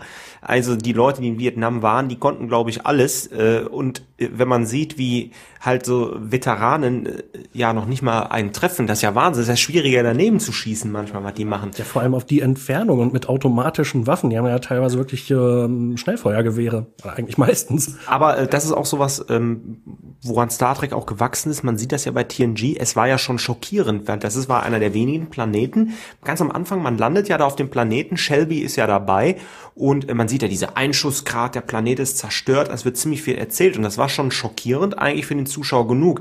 Selten war es bei Star Trek, dass man auf so einem ja schon fast verhärmten Planeten äh, landet, wo halt wirklich äh, da alles zerstört war. Und ähm, ja, das sind halt die Sachen. Man, man denkt ja auch so einen Schritt weiter, wie einige Sachen ja angedeutet werden. Ich denke jetzt schon wieder an die letzte Doppelfolge ähm, TNG, kein Cliffhanger, äh, wo halt diese Beziehung äh, Diana Troy Worf so ein bisschen angedeutet wird. Da geht's ja auch nicht zur Sache. Bei DS9 sind die Sachen ja dann zur Sache gegangen, einfach. Oder halt verstärkt zur Sache gegangen. Deswegen waren das so Sachen, die angedeutet wurde, aber man hat, glaube ich, auch vielleicht äh, ein bisschen mehr Intelligenz beim Zuschauer vorausgesetzt, dass er sich selbst ein Bild gemacht hat und selbst so ein bisschen drüber nachdenken konnte. Wie seht ihr es? In Deep Space Nine gab es auch die Holo-Suiten. Und Dabo-Mädchen. Genau. Der Konstantin geht auch nochmal auf die Frage ein, ähm, dass ja der zweite Teil dann schwächer war nach seinem Empfinden als der erste. Wir haben das ja schon kurz thematisiert, wo da möglicherweise die Gründe lagen. Ähm, interessant. Ja, und, und, er hat ja auch geschrieben, dass das ähm, allgemein so ein Star Trek-Phänomen seiner Einschätzung nach ist, und dem würde ich mich auch anschließen. Das ist ganz häufig, dass so ein Zweiteiler halt wirklich spannend anfängt und ja, die Auflösung ist nicht schlecht, aber aber sprechen wir mal dezidiert über die Auflösung, weil die ist ja nun wirklich, naja, nicht so ganz so toll. Also man könnte ja glauben, die Borg haben als Betriebssystem Windows 3.1 da installiert, dass man da, dass man einfach in den Schlafmodus geht und dann, dann äh, fliegt ja da der ganze Laden auseinander. Das klingt ja schon sehr nach Windows, oder, Thorsten? Ja, aber ich fände es halt einfach eine clevere Lösung. Also ich meine, da muss man sagen, es wird ja nicht mit viel Gewalt äh, gearbeitet. Der, der Cliffhanger endet ja, die haben diese Waffe gebaut. Jordi hat ja diesen Deflektorschild, glaube ich, umgepolt, dass sie halt mit diesem äh, Deflektorstoß den Kubus zerstören können. Das geht ja dann schief, äh, weil Picard ja dann durch das Wissen die Gegenmaßnahme eingefunden. Das finde ich total clever. Sie versuchen ja, glaube ich, erst Data verbindet sich ja mit den Borg, was die ja auch nicht für möglich gehalten haben, weil die, erinnert euch, ein Borg wird erschossen, die holen ja ihre Leichen zurück oder ihre Reste zurück. Das war ja bei Zeitsprung mit Q zu sehen. Picard wird jetzt nicht zurückgeholt als Locutus und die schaffen es über diese Verbindung, was aufzunehmen. Das ist Schwachpunkt Nummer eins, mit dem die Borg einfach nicht gerechnet haben und dann sowas einfach simples, cleveres zu benutzen. Ich finde es eigentlich ziemlich charmant. Mhm. Ja, und ähm, also warum sollte es nicht irgendwie solche äh, Anknüpfungspunkte oder solche Angriffsmöglichkeiten geben? Ähm, wenn die Borgs so ein Wissen noch nicht assimiliert haben, dann wissen sie auch nicht, dass sie eine Sicherheitslücke haben. Äh, wenn wir uns da einfach mal angucken, was irgendwie allein in den letzten paar Wochen an Java und äh, Flash-Patches rauskam. Falls irgendjemand da nicht täglich heise liest, es war eine ganze Menge. äh, Sicherheitslücken aus Software rauspatchen ist halt eine echt schwierige Sache. Und warum soll das nicht die Borg genauso betreffen? Bevor wir aber jetzt weitermachen mit dem Nerdcast. Geekcast. Geekcast, genau. Zwei Punkte, äh, die wir jetzt relativ schnell abhandeln können. Der Konstantin hat noch aufgebracht, was haltet ihr davon, dass wahrscheinlich auch die animierte Star Trek-Serie, The Animated Series auf Blu-ray erscheinen soll? Ähm, darüber reden wir vielleicht an anderer Stelle. Das hat jetzt nicht so viel mit TNG zu tun. Ähm, Punkt zwei ist, René Tripphaus hat uns geschrieben, ähm, ihm geht es vor allem um die Überarbeitung der visuellen Effekte und er ist da mal gespannt, was denn dabei rauskommt. Und ähm, auch das Bonusmaterial und so weiter, ähm, das interessiert ihn sehr.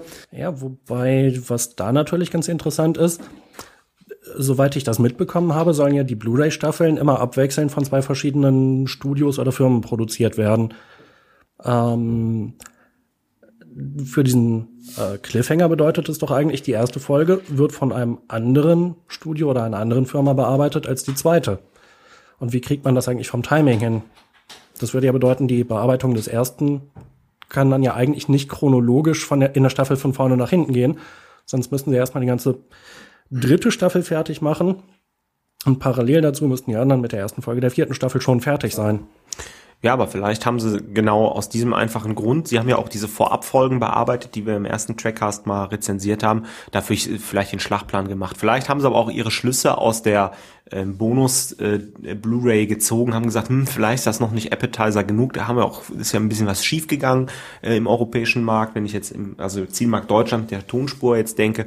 Vielleicht haben sie damit auch geplant, dass sie gesagt haben, jetzt priorisieren wir da so ein bisschen um und jetzt zieht die Folge vor. Im Salzbergwerk haben wir die Rolle gerade in den Finger gehabt, wir wissen es ja nicht. Und ähm, ja, also äh, ich kann mir nicht vorstellen, dass das ein großes Problem ist. Also. Mhm. Mir fällt gerade ein, dass wir dieses Treffen besser in einem Salzbergwerk hätten machen sollen. Das wäre passender gewesen. Ja, aber auch mit ein bisschen mehr Aufwand verbunden. Das ist wahr. Ich glaube, so eins von den Salzbergwerken hier in der Nähe, da lagern so ein paar Tonnen Atommüll. Das wäre vielleicht auch nicht die erste Wahl gewesen. Den räumen wir beiseite.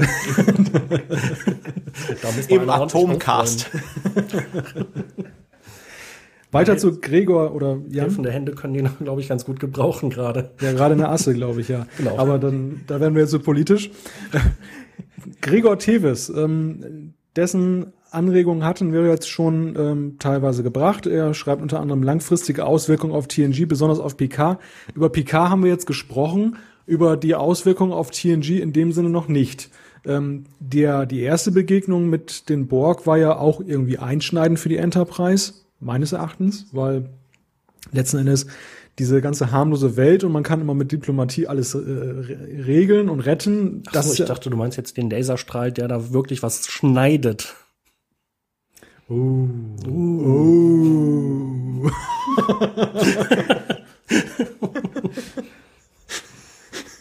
ah, weiter im Text. Buchstäblich einschneidend. Thorsten, was sagst du zu den langfristigen Auswirkungen auf TNG? Ja, sind auf jeden Fall gegeben, sind aber auch sehr eng, was wir schon gerade herausgearbeitet haben, mit der Weiterentwicklung von Picard verknüpft. Also je länger ich darüber nachdenke, desto mehr glaube ich, es handelt sich hier bei der Folge wirklich um eine Picard-Folge. Es ist so einschneidend, was mit dem Charakter passiert und Picard trägt die Serie einfach und gegenseitig. Ähm, ich finde, auch mit Beginn der vierten Staffel bekommt die Serie einen Schub, Picard bekommt einen richtigen Schub nochmal und ähm, er hat immense Auswirkungen. Also ganz wichtige Folge für TNG mit ganz großer Bedeutung. Ja, aus Gregors Feder kommen auch einige andere Anmerkungen, die wir jetzt schon so eingearbeitet haben. Unter anderem ähm, mit der Verteidigung der Erde durch drei kleine Raumschiffe und äh, mhm. mit der Familienbegegnung. Also viele gute Gedanken, die Gregor ähm, eingebracht hat. Genau, und zu diesem letzten Punkt, ähm, da schreibt er ja, ob das mit Familienbegegnungen, dass man eben nochmal äh, Bezug nimmt, ob das ein bisschen so eine Vorreiterrolle äh, war für äh, die Entwicklung im TV. Ähm, ich glaube, das trifft nämlich auch durchaus zu. Denn Next Generation oder generell Star Trek und die meisten Serien zu der Zeit, da gab es halt die Folge der Woche und da ist halt irgendwas passiert. Das war in sich normalerweise abgeschlossen. Manchmal hatte man einen Zweiteiler oder einen Cliffhanger. Aber der war dann auch irgendwann abgefrühstückt und dann ist man vielleicht eine Staffel später drauf zurückgekommen. Ja, ich habe doch den Eindruck, dass das gerade bei Star Trek auch der Lerneffekt groß war. Also, dass man sich da mal vorgetastet hat, man hat das ausprobiert, hat gemerkt, das funktionierte ganz gut. Ähm, Picards Familie, die hat man ja im Grunde genommen ja nur, nur bei sehr wenigen Gelegenheiten dann noch irgendwie aufgegriffen. Eigentlich so richtig erst, als sie dann hops gegangen ist, im Treffen der Generation. Ja. Aber man hat ja, wenn man das mal jetzt weiterdenkt, in Deep Space Nine, diesen Familiengedanken bei äh, Benjamin Sisko, mit dem Vater da, der da dieses komische Restaurant hat. Das, was, was, war, was war das noch, Thorsten? Was, was haben die denn noch für eine Küche da gehabt? Äh, Kreolisch. Kreolische Küche war das. Äh, ich muss jetzt allerdings gestehen, ja, erwischte mich jetzt ein bisschen auf dem falschen Fuß. Ich habe noch nie kreolische Küche gegessen oder probiert, aber was der Bo nicht kennt, das fritt er nicht. Das sagt man im Rheinland, also von daher, äh, nee, Spaß beiseite. Ähm, es war mal ganz interessant, weil es andere Aspekte reinbrachte. Wir haben bei Star Trek äh, immer die Leute kennengelernt, die sowieso schon zur Sternflotte gehörten oder irgendeine enge Verbindung dazu hatten. Und jetzt sind einfach mit äh, da auch Personen mit beteiligt, die interessant sind, die rein gar nichts mit der Sternflotte zu tun haben. Und das ist halt das Tolle. Picard Bruder macht halt in Labar, Frankreich, glaube ich, dieses Weingut. Und ähm, ja, und das ist im Grunde genommen, ich sehe gerade anerkennendes Nicken. Der Thorsten wusste auch mal was. Also von daher, äh, äh, ähm, ja, und das ist halt einfach, das sind Sachen, die halt nichts damit zu tun haben. Und ähm, auch wenn Malte hat das sehr schön rausgearbeitet, die äh, Malte hat das sehr schön rausgearbeitet. Die ähm, die Familie taucht zwar nicht oft auf, aber das ist immens wichtig für Picard und seinen Charakter, verleiht ihm nochmal sehr viel Tiefe und ähm, ja, ganz toll für die Serie auf jeden Fall. Ein Punkt würde ich ganz gerne noch aufgreifen von Gregor. Da geht es um die Effekte. Er, schreibt beeindruckende Effekte zu der Zeit und auch heute noch schön. Und da gebe ich ihm vollkommen recht. Also ich muss sagen, ein Grund, warum das eine meiner Lieblingsfolgen von TNG ist, ist eigentlich, weil das einfach total imposant war. Als das zu der Zeit lief, als man das zum ersten Mal gesehen hat, das hat einen einfach weg umgehauen. Ne? Also das gerade so als Fernsehserie. Und man muss ja auch anerkennenderweise sagen, obwohl natürlich nun äh, Computertechnik und alles Mögliche heute wesentlich besser ist und viel mehr möglich ist und spätere Star Trek-Serien, Voyager und so weiter haben es ja auch gezeigt, was man mit dem Borg noch machen kann. Aber es bleibt ja für sich genommen ja irgendwie doch doll, oder? Ja, auf jeden Fall. Und da bin ich halt auch äh, in der Hinsicht sehr auf die Blu-ray gespannt. Das kann ja nur noch besser werden. Oder zumindest haben sie es in den ersten Staffeln halt sehr gut hinbekommen, dass Effekte, die ohnehin schon gut waren, noch besser rauskamen. Vielleicht noch eine Ergänzung, ich habe es ja gerade schon angesprochen mit der zerstörten Nebula, diese halb kaputte Untertassensektion, die noch so im Weltraum so ein bisschen leuchtet und so ein bisschen glimmt, das hat einem schon eine Gänsehaut gebracht mhm. und äh, kann ich absolut unterstreichen. Ja. Der letzte Punkt von unseren Hörern für diese Sendung. Bis aufs Feedback. Ja, also was, was, was, was, den, was den Zweiteiler jetzt angeht. Der Cinecast ähm, hatte noch aufgebracht den Vergleich des Borg-Designs zwischen dieser Folge und Star Trek 8. Ist jetzt nicht eine ganz neue, ist nicht ein ganz neuer Aspekt. Das hatten wir ja schon bei dem ersten Auftauchen der Borg analysiert. Ähm, man kann ja feststellen, dass ja schon an dieser, in dieser Folge, die nicht so weit weg liegt von dem ersten Auftauchen der Borg, ja da schon mehr Raffinessen jetzt drin waren. Es hat sich ja schon so ein bisschen was geändert. Die Borg sahen auch schon wieder ein bisschen anders aus. Ähm, und man hat diese ganze Sache ja dann weiter gesponnen. Ja, ist dem eigentlich noch was hinzuzufügen? Nö, ich glaube nicht. Vor allem kann ich mich jetzt geschickt aus der Affäre stehlen und so tun, als hätte ich einen Überblick. Wie gesagt, ich habe es eh lange nicht gesehen. Ja, gibt es von eurer Seite noch äh, Ergänzungen, was wir noch unbedingt über diese Folge besprechen sollten? Nö, ich glaube nicht. Ansonsten haben wir auch noch hinreichend Gelegenheit, wenn die dritte und die vierte Staffel dann hier genau. besprochen wird. es ist ja nicht das letzte Mal, dass uns diese Folge begegnet. Gut, dann würde ich sagen, machen wir hier einen Punkt unter das Kapitel Best of Both Worlds. Wie immer ließe sich noch weiter diskutieren, aber wir haben ja auch noch ein paar Zuschriften abzuarbeiten und äh, wer von unseren Zuhörern ähm, da noch etwas zu sagen möchte, Feuer frei. Feedback ist ja immer für euch geöffnet. Und äh, ja, starten wir mal ins Feedback und Jan hat die erste Zuschrift vorliegen. Genau, ähm, wobei der erste Teil des Feedbacks, der bezieht sich gar nicht mehr auf eine Zuschrift, sondern äh, das ist ein herzlicher Gruß an meinen Namensvetter Jan. Ich saß nämlich in der vergangenen Woche in einem English Pub hier in Hannover. Und da sprach mich jemand an und meinte, du sag mal, ich kenne dich nicht, aber deine Stimme, die kommt mir total bekannt vor. Machst du irgendwie einen Podcast? Äh, ja. Trackcast? Ja. Ich bin tatsächlich das erste Mal an meiner Stimme erkannt worden durch den Trackcast. Fand ich total witzig. Irre. Boah, ist ja klasse. Jetzt bin ich echt baff. Ja. Also, falls wir mal irgendwie auf einer Star Trek Convention rumlaufen sollten, da würde ich ja fast so ein bisschen damit rechnen, dass das passiert. Aber in einem English Pub, das, das war schon echt witzig. Respekt. Jo. Respekt, muss man echt sagen. Jo, die erste Zuschrift von Karl Hartig. Ich würde gerne die Erwähnung im nächsten Cast gewinnen. Herzlichen Glückwunsch, du hast gewonnen. äh, weiter schreibt er. Außer Batman und Star Wars habt ihr Firefly schon mal erwähnt und sehr lobend drüber gesprochen. Sollte ich mir vielleicht auch mal ansehen. Übrigens lese ich manchmal Perry Roden und bin in der entsprechenden Facebook-Gruppe. Ich habe euch da mal lobend erwähnt. Ja, herzlichen Dank. Äh, Firefly habe ich, glaube ich, angesprochen und da mache ich auch immer gerne Werbung für. Sind sowieso nur 13 Folgen. Super Serie. Äh, und es gibt halt später noch einen Kinofilm dazu, der mir auch sehr gut gefallen hat. und äh, ich glaube, Malte möchte noch was dazu sagen. Danke, Jan, für diese kurze Überleitung. ähm, es ging ja eigentlich um die Frage, und äh, das hat jetzt der Karl Hartig aufgegriffen, wo wir, worüber wir schon mal einen Podcast machen wollten. Ich glaube, Firefly war jetzt nicht, äh, es gab keinen Firefly-Cast, haben wir nicht drüber gesprochen. Das war der Dschungelcast. Richtig. Das ist mir dann nach der Sendung noch aufgefallen, äh, wieder eingefallen. Ähm, in der Sendung hatten wir ja so ein bisschen gerätselt, was, was wir denn alle schon verarzen wollten. Aber das war, das war das Dschungelcamp zu der Zeit. Das war nämlich im Januar. Sehr gut recherchiert und aufgepasst. Ich bin begeistert. Vor allen Dingen, weil ich ja auch das Dschungelcamp äh, reingebracht habe, auch im Teaser. Aber wenn ihr es nicht mehr wisst, schaut euch Trackcast Nummer 12 an, glaube ich, ne? Oder Du sogar hast, ja. du hast das Dschungelcamp erfunden? Nein, ich hab's ja erwähnt in der Einleitung. Also wenn ich das Dschungelcamp erfunden hätte, würden wir jetzt nicht im Hotel in Hannover sitzen, sondern wären wir wahrscheinlich jetzt in so einem piekfeinen Restaurant in goldenen Ledersesseln. Ja, gut zu wissen. Thorsten, lass dir doch mal sowas einfallen wie das Dschungelcamp. Jetzt muss ich das Mikrofon aber gleich wieder an Thorsten weitergeben, denn Thorsten hat die nächste Zuschrift. Ja, der Roger Moormann äh, hat uns via Facebook geschrieben. Der letzte Film ist beim Mainstream-Publikum gut angekommen. Fans hat er allerdings keine gebracht. Es gab kurzfristig ein paar neue Interessenten, zum Beispiel beim Frankfurter Track Dinner, aber die bleiben nicht hängen und waren auch, sobald der Film aus den Kinos verschwunden war, wieder weg. Das wird diesmal genauso sein. Wir Darmstädter werden wieder mit einem Infostand am hiesigen Kinocenter stehen, aber mehr als Imagewerbung für diesen Stammtisch wird dies nicht bringen.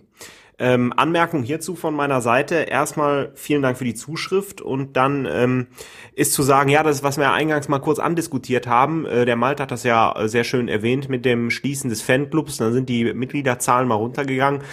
Wenn nicht viel Neues von Star Trek kommt, äh, ist das Ganze auch so ein bisschen auf dem absteigenden Ast. Das beobachten wir ja auch, haben wir auch in den Trackcasts ja auch immer wieder thematisiert. Ich finde übrigens sehr schön, dass ihr noch einen Track, den er macht. Äh, wer mag, kann mal bei den Jungs dann vorbeischauen. Ähm, genauso wie mit dem Kinostand. Zieht euch das mal rein in der Darmstädter Gegend. Ähm, dann schreibt er unter anderem noch weiter, die kleinen fanbasierten Cons äh, ohne ganzen Star-Aufmarsch haben stetiges Wachstum und jetzt dem Sinn nach, ich will nicht alles vorlesen, an, auf, Anbetracht auf die Zeit, sind natürlich ein bisschen angenehmer als so eine durchtechnisierte ähm, FedCon.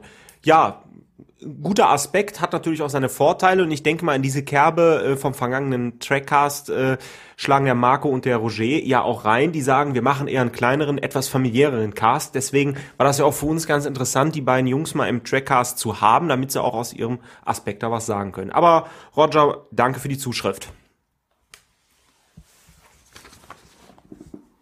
Ja, und letzten Endes ähm, bestätigt sich ja das, was wir auch schon hier festgestellt haben im Trackcast, dass es ja doch durchaus einen Unterschied im Publikum gibt zwischen eben dem, den neuen Kinofilmen auf der einen Seite und dem Fandom auf der anderen Seite. Also sehr interessanter Beitrag zu dieser Debatte. Die nächste Zuschrift kommt von Frank via trackcast.de. Ähm, wenn das in der aktuellen Ausgabe nicht erwähnt worden wäre, hätte ich überhaupt nicht gemerkt, dass ihr die Typen vom alten Episodencafé seid.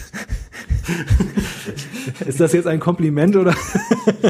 Ich glaube, ich hatte das äh, da als Kommentar dazu geschrieben. Ich hatte mir die erste Ausgabe vom Episodencafé angehört und habe meine eigene Stimme nicht mehr erkannt. Man muss dazu sagen, die, die Tonqualität war auch äh, um Längen schlechter. Und es war eine andere Zeit. Wir klangen vielleicht auch noch ein bisschen So jugendlicher und nicht so durch alle Ohren gebrannt wie heute. ja, äh, auf jeden Fall schreibt er, das habe ich damals gerne gehört. Okay, herzlichen Dank. Die Folgen 405 bis 450 habe ich sogar noch auf meiner Festplatte. Gibt es eigentlich noch eine Seite, auf der man die alten Episoden-Kaffee-Folgen, speziell die bis 404, downloaden kann? 404, muss man dazu sagen, ist ja auch die Fehlernummer bei HTTP-Codes. Aber das nur als Randnotiz. Jan, du bist ja unser 404-Experte. Was sagst du dazu? Das not compute. ähm, Doch, äh, die müsste es eigentlich alle noch im Archiv geben und ich meine, dass die Links auch noch funktionieren. Und ähm, äh, wir hatten halt parallel immer ein Download-Archiv. Das war mal anfangs sehr klein, weil wir begrenzten Webspace hatten. Und wir hatten das äh, Streaming-Archiv. Das wurde auf der Bümplitzer Box, wenn ich mich nicht täusche, gehostet. Da hatte ich jetzt mal nachgeguckt und habe gesehen, dass da also die alten Dateien tatsächlich immer noch rumliegen, äh, seit zehn Jahren oder so. Dafür auf jeden Fall herzlichen Dank an Fritz Keller, der, der ist da der Admin und der hat offensichtlich unsere Sachen immer noch nicht gelöscht, obwohl wir auch seit langem keinen Kontakt mehr hatten. Ist aber jetzt unbedingt kein Muss, sich das Episodencafé reinzuziehen. Also äh, ich würde es nicht tun. Äh, so schlecht war es mir auch nicht. Aber ich glaube, der Trackcast ist ein bisschen besser, oder? Ich will's hoffen. Das, das überlassen wir unseren Hörern, diese Entscheidung. Ich glaube auch. Die nächste Zuschrift hat Jan. Genau, die ist von Mo und der schreibt, diesmal sage ich auch gleich der und nicht die oder ich weiß es nicht. Mo schreibt, hallo Trackcast Crew. Ich finde es klasse, wie viel Zeit ihr euch auch dieses Mal wieder für das Feedback genommen habt. Insbesondere habe ich mich natürlich erneut über die, Antwort, über die Beantwortung meiner eigenen Fragen gefreut. Mo ist übrigens männlich und nur bedingt ein Deckname. Jeder nennt mich so. Zum Thema Conventions kann ich sagen, es reizt mich überhaupt nicht dorthin zu gehen. Allerdings schaue ich mir die Panel-Interviews sehr gerne auf YouTube an. Und obwohl mich das Thema nicht interessiert, war es spannend, etwas über das Drumherum zu erfahren. Daher frage ich mich meistens, wenn ich die Chance hätte, an einem Interview teilzunehmen, was würde ich fragen? Diese Frage würde ich gern an euch weitergeben. Und ab hier könnt ihr vorlesen, aber diesmal ist das äh, Feedback so kurz, ich habe einfach alles von ihm vorgelesen. Wenn ihr einem Star Trek Darsteller oder eine Star Trek Darstellerin etwas fragen dürftet, was würdet ihr dann fragen und wem würdet ihr diese Frage stellen? Malte. Patrick Stewart. Die Frage ist egal.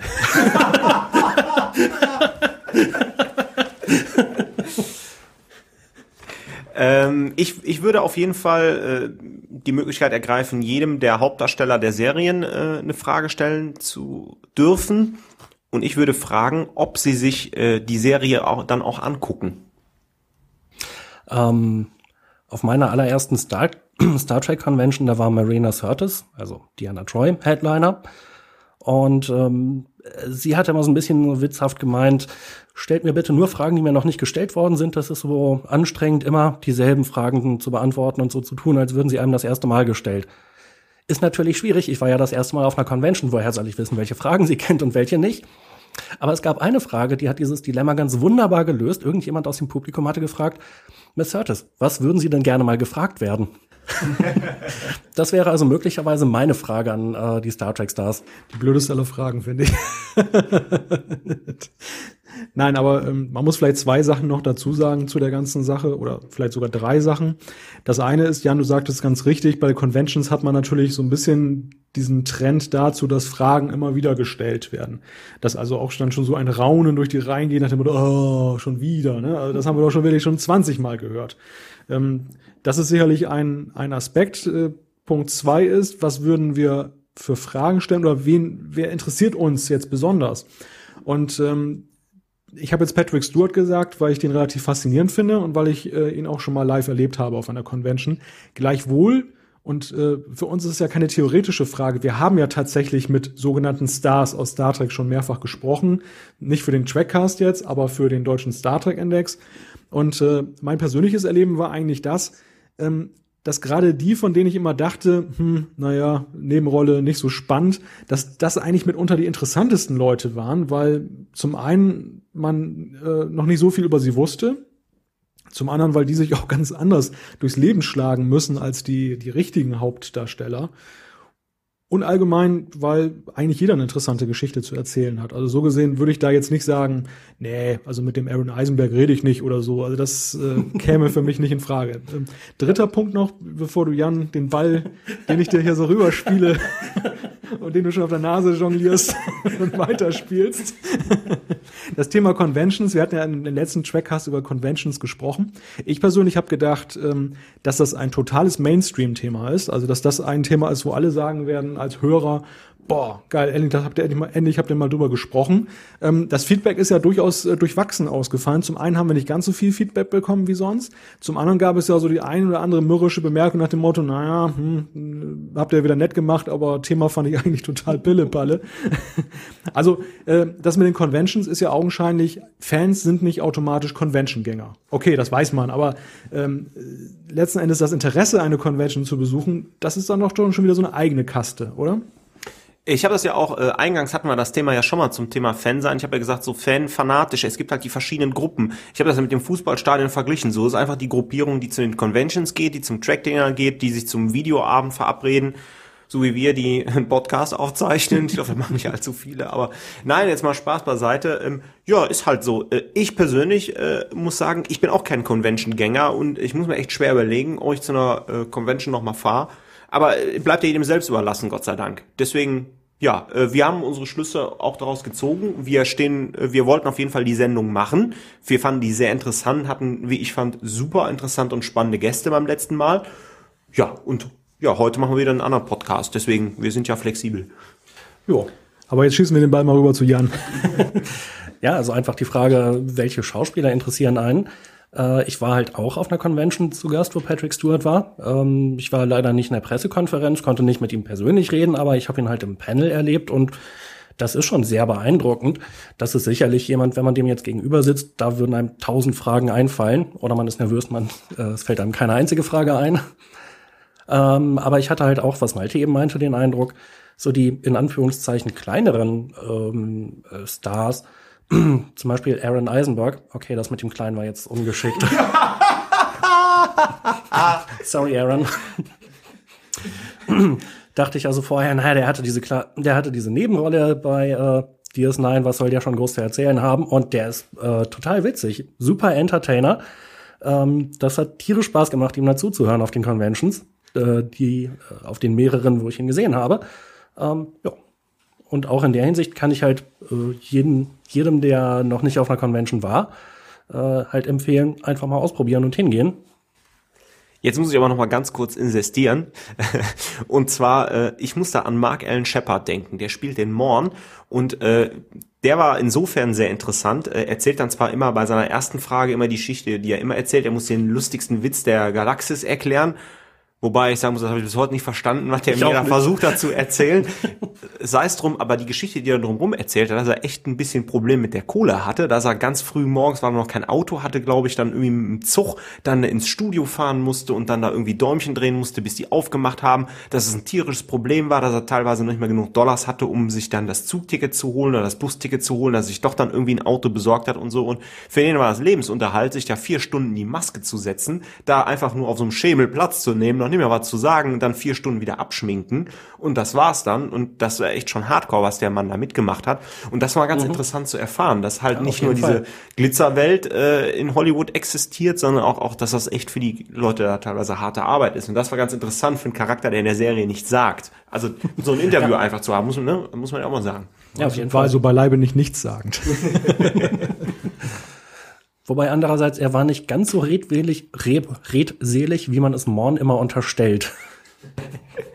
ist ja dieser schlechte Running Gag aus DS9. Gut. Was? Das ist ein super Running Gag. Das ist einer der besten überhaupt. Also ich finde, äh, DS9 hat ein paar andere Gags. Machen wir mal im zweiten DS9. Okay, es äh, gab dann noch die Sache mit Captain, ich weiß nicht wer, mit dem transparenten Kopf. War auch ein sehr schöner Running Gag. Ich weiß nicht, was sie an ihm sieht. Sein Gehirn? Eine gute Überleitung. Machen wir jetzt mal weiter. Der René Konrad hat bei Facebook gepostet. Ah, endlich. Danke für die unterhaltsamen Podcasts. Werd morgen gleich, äh, danke für den unterhaltsamen Podcast. Werd morgen gleich reinhören. Welches Raumschiff gefällt euch eigentlich am besten?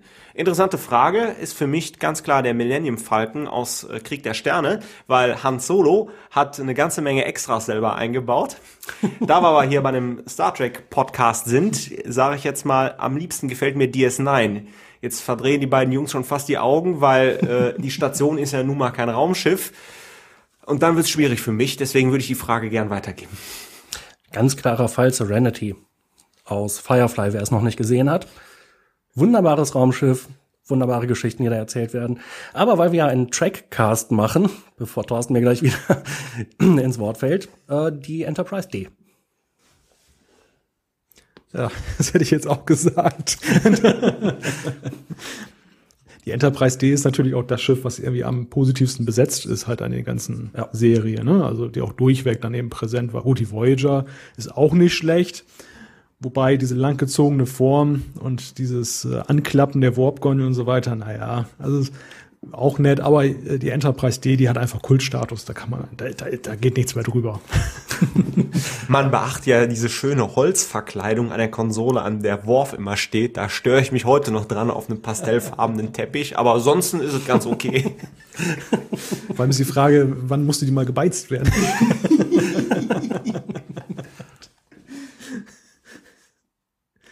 Ja, nächste Zuschrift kommt von Stefan Topo via trackcast.de. Hallo, heute nur relativ kurz von mir mein Kommentar.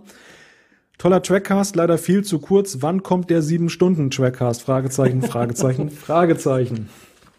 Naja, wir arbeiten daran. Wie viel haben wir jetzt? Ja, momentan sind wir, glaube ich, bei knapp einer Stunde 20 Minuten. Na, das wird so. schwierig mit den sieben Stunden. Nächstes Mal. ja. Es geht weiter. Das Thema Convention ist sehr interessant, denn obwohl ich seit 23 Jahren Star Trek Fan bin, war ich noch nie auf einer solchen Convention. Vielleicht gewinne ich ja den Preis. Dann kann ich ja mal schauen, wie das so ist. Ja, unser Gewinnspiel läuft ja noch. Die Auslosung findet demnächst statt. Möglicherweise, wenn dieser Trackcast erscheint, ist sie schon, hat sie schon stattgefunden. Es gab ja Karten für die Trackgate to Your Star zu gewinnen. Dafür nochmal herzlichen Dank an die Veranstalter, die uns diese Preise zur Verfügung gestellt haben. Ähm, auf jeden Fall der Stefan Topo, der würde sich ja wünschen, da mal vorbeizugucken und ein Foto mit Tim Russ wäre ja mal nicht so schlecht. Wie ist das übrigens bei solchen Veranstaltungen? Ich bin nicht so die Englisch-Koryphäe. Wird da übersetzt simultan oder muss ich mich da schon selber anstrengen? Ich kann mir auch diesen Ablauf gar nicht so vorstellen. Vielleicht könnt ihr mich ja kurz aufklären. Vielen Dank jedenfalls. Ich erwarte immer sehnsüchtig den neuen Trackcast. Ja, lieber Stefan, erstmal herzlichen Dank für deine Zuschrift und ähm, ich hatte ja schon kurz reagiert auf äh, trackcast.de, dass diese Panels tatsächlich nur komplett in englischer Sprache stattfinden, zumindest wenn es sich um einen englischen Star handelt und das ist kein Naja, manchmal, manche sprechen auch Chinesisch, manche naja, Fachchinesisch. Carol Struyken zum Beispiel, Mr. Hom, ist, äh, meine ich, gebürtiger Niederländer und auch seine Panels waren bisher auf Englisch. Was die Zuhörer jetzt nicht sehen können, ich habe schon den Daumen hoch. Beim nächsten Mal sollten wir einen Videopodcast machen, glaube ich. Ähm, ja, zu der Frage mit dem Ablauf. Ähm, das hatte, glaube ich, irgendjemand in der letzten Sendung schon irgendwie kurz angedeutet. Also eine Convention besteht im Wesentlichen ja eigentlich aus einzelnen Vorträgen, den sogenannten Panels. Die finden so ziemlich im Stundentakt statt. Bei den ganz großen Conventions finden sie leider manchmal auch parallel oder müssen sie parallel stattfinden, weil man das gar nicht sonst in ein Wochenende reinquetschen kann. Naja, und in diesen einstündigen Unterhaltungen oder in diesen einstündigen Vorträgen steht dann halt ein Star auf der Bühne und in der Regel läuft das eigentlich so ab, dass die ja ein bisschen was selber erzählen, aber meistens dann äh, auch sofort mit, den, mit der Fragerunde anfangen, weil die fangen, weil die Fans dann schon brennen, ihre Fragen loszuwerden.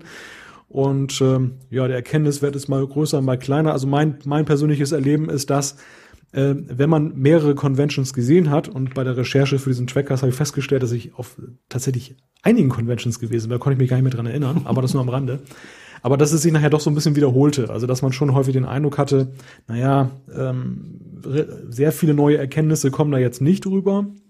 Und selbst wenn es unterschiedliche Stars waren, aber wenn natürlich, sag ich mal, mehrere von Deep Space Nine kommen, ähm, dann sind die Anekdoten, die der Einzelne erlebt, jetzt nicht ganz so reichhaltig. So meistens sind es ja die Kollektiverlebnisse und ja, irgendwann hat man das eigentlich so alles gehört. Aber ich wollte es gar nicht kommentieren, ich wollte eigentlich nur sagen, wie es abläuft. Und dann gibt es noch so Autogrammstunden und drumherum gibt es dann halt noch so ein, meistens so einen Händlerbereich, wo man was einkaufen kann, ähm, Autogrammsitzungen und äh, ja, das Ganze wird dann von so einer sogenannten Opening Ceremony eröffnet und dann gibt es eine Closing Ceremony. Da kommen dann alle Stars nochmal zusammen oder zumindest die, die noch nicht den Flieger kriegen müssen oder die schon da sind. Ja, das ist also grob umrissen, wie so eine Convention abläuft. Und je nachdem, wie lange die Convention dauert, geht's halt meistens wie Freitagnachmittag um vier oder um fünf los. Da sind dann so die ersten paar Sachen. Meistens finden dann eher kleinere Panels statt und die wirklich großen Stars sind normalerweise Samstagabend dann auf der Bühne und halten Sonntag vor der Closing Ceremony nochmal irgendwann äh, ein Panel.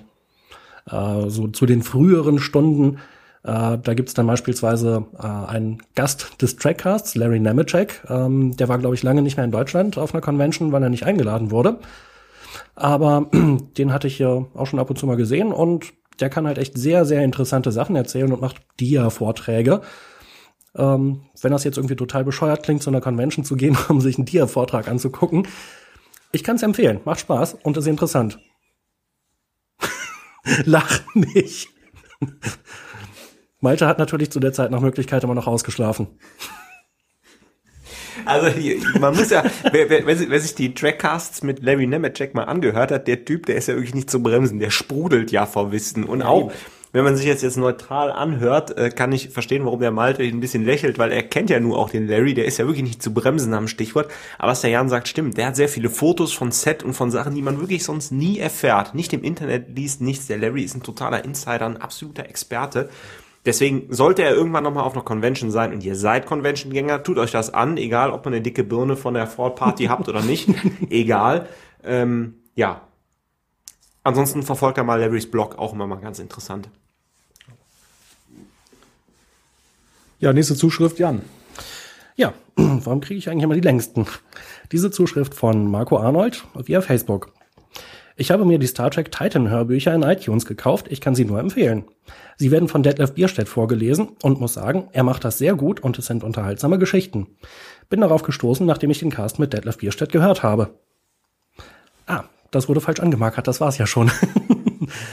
ja, danke für die Zuschrift. Ähm, ich habe tatsächlich noch keine äh, Hörbücher von Detlef Bierstedt äh, selber äh, mir angehört, aber schon verschiedentlich von Leuten äh, davon gehört und dass er das auch eben sehr gut macht. Das wird immer wieder lobend erwähnt und ähm, wenn ich beispielsweise dann mal anspreche, äh, dass wir halt mit Detlef Bierstedt mal einen Trackcast hatten, dann, ach ja, genau, der liest doch diese und jene Bücher und so und die sind total super. Ja, mit der letzten Zuschrift, die nicht angemarkert ist, muss man dazu sagen, die ist nicht angemarkert, weil die ganz frisch reingekommen ist, kurz vor Hannover. Und da ist mir die Farbe ausgegangen.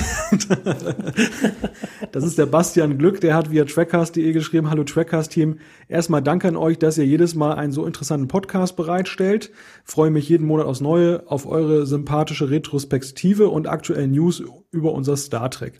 Was den Neustart von Star Trek angeht, meine ich, man sollte es nicht mit dem vorhergegangenen in einem Kontext sehen, sondern wirklich separat. Und einen gesonderten Podcast über Voyager und Enterprise würde ich mich auch freuen, siehe Deep Space Nine.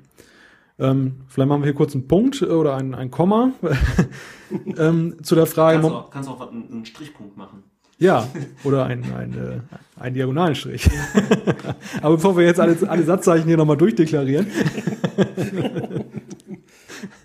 man, man muss es separat sehen. Ja, das fällt mir natürlich ehrlich gesagt ein bisschen schwer, weil wenn es Star Trek heißt, dann kann ich das nicht so richtig separat sehen. Also sicherlich ist es so, dass man äh, die Serien für sich genommen ja auch einigermaßen separat sehen kann. Wir haben das ja schon mehrfach besprochen, ähm, dass der eine mag die Serie mehr, der andere mag die Serie mehr. Manche mögen auch einige Serien gar nicht und oder haben sie dann auch noch nie so richtig gesehen, um sie beurteilen zu können. Das kann man ja durchaus und genauso geht es ja mit den Filmen. Also für mich bricht jetzt keine Welt zusammen, dass es jetzt ja diese neuen Filme gibt und wenn sie mir nicht gefallen, auch wenn das manchmal so klingt. Hm, der Punkt ist aber der, meine Meinung kann ich jetzt nicht komplett auf den Kopf stellen. Ich kann jetzt nicht sagen, also das ist kein Star Trek und äh, wenn das kein Star Trek ist, ist es toll. so funktioniert es nicht. Also der Maßstab von Star Trek, der steht über allem. Und das ist ja auch ähm, bei Enterprise und so weiter immer der Maßstab gewesen.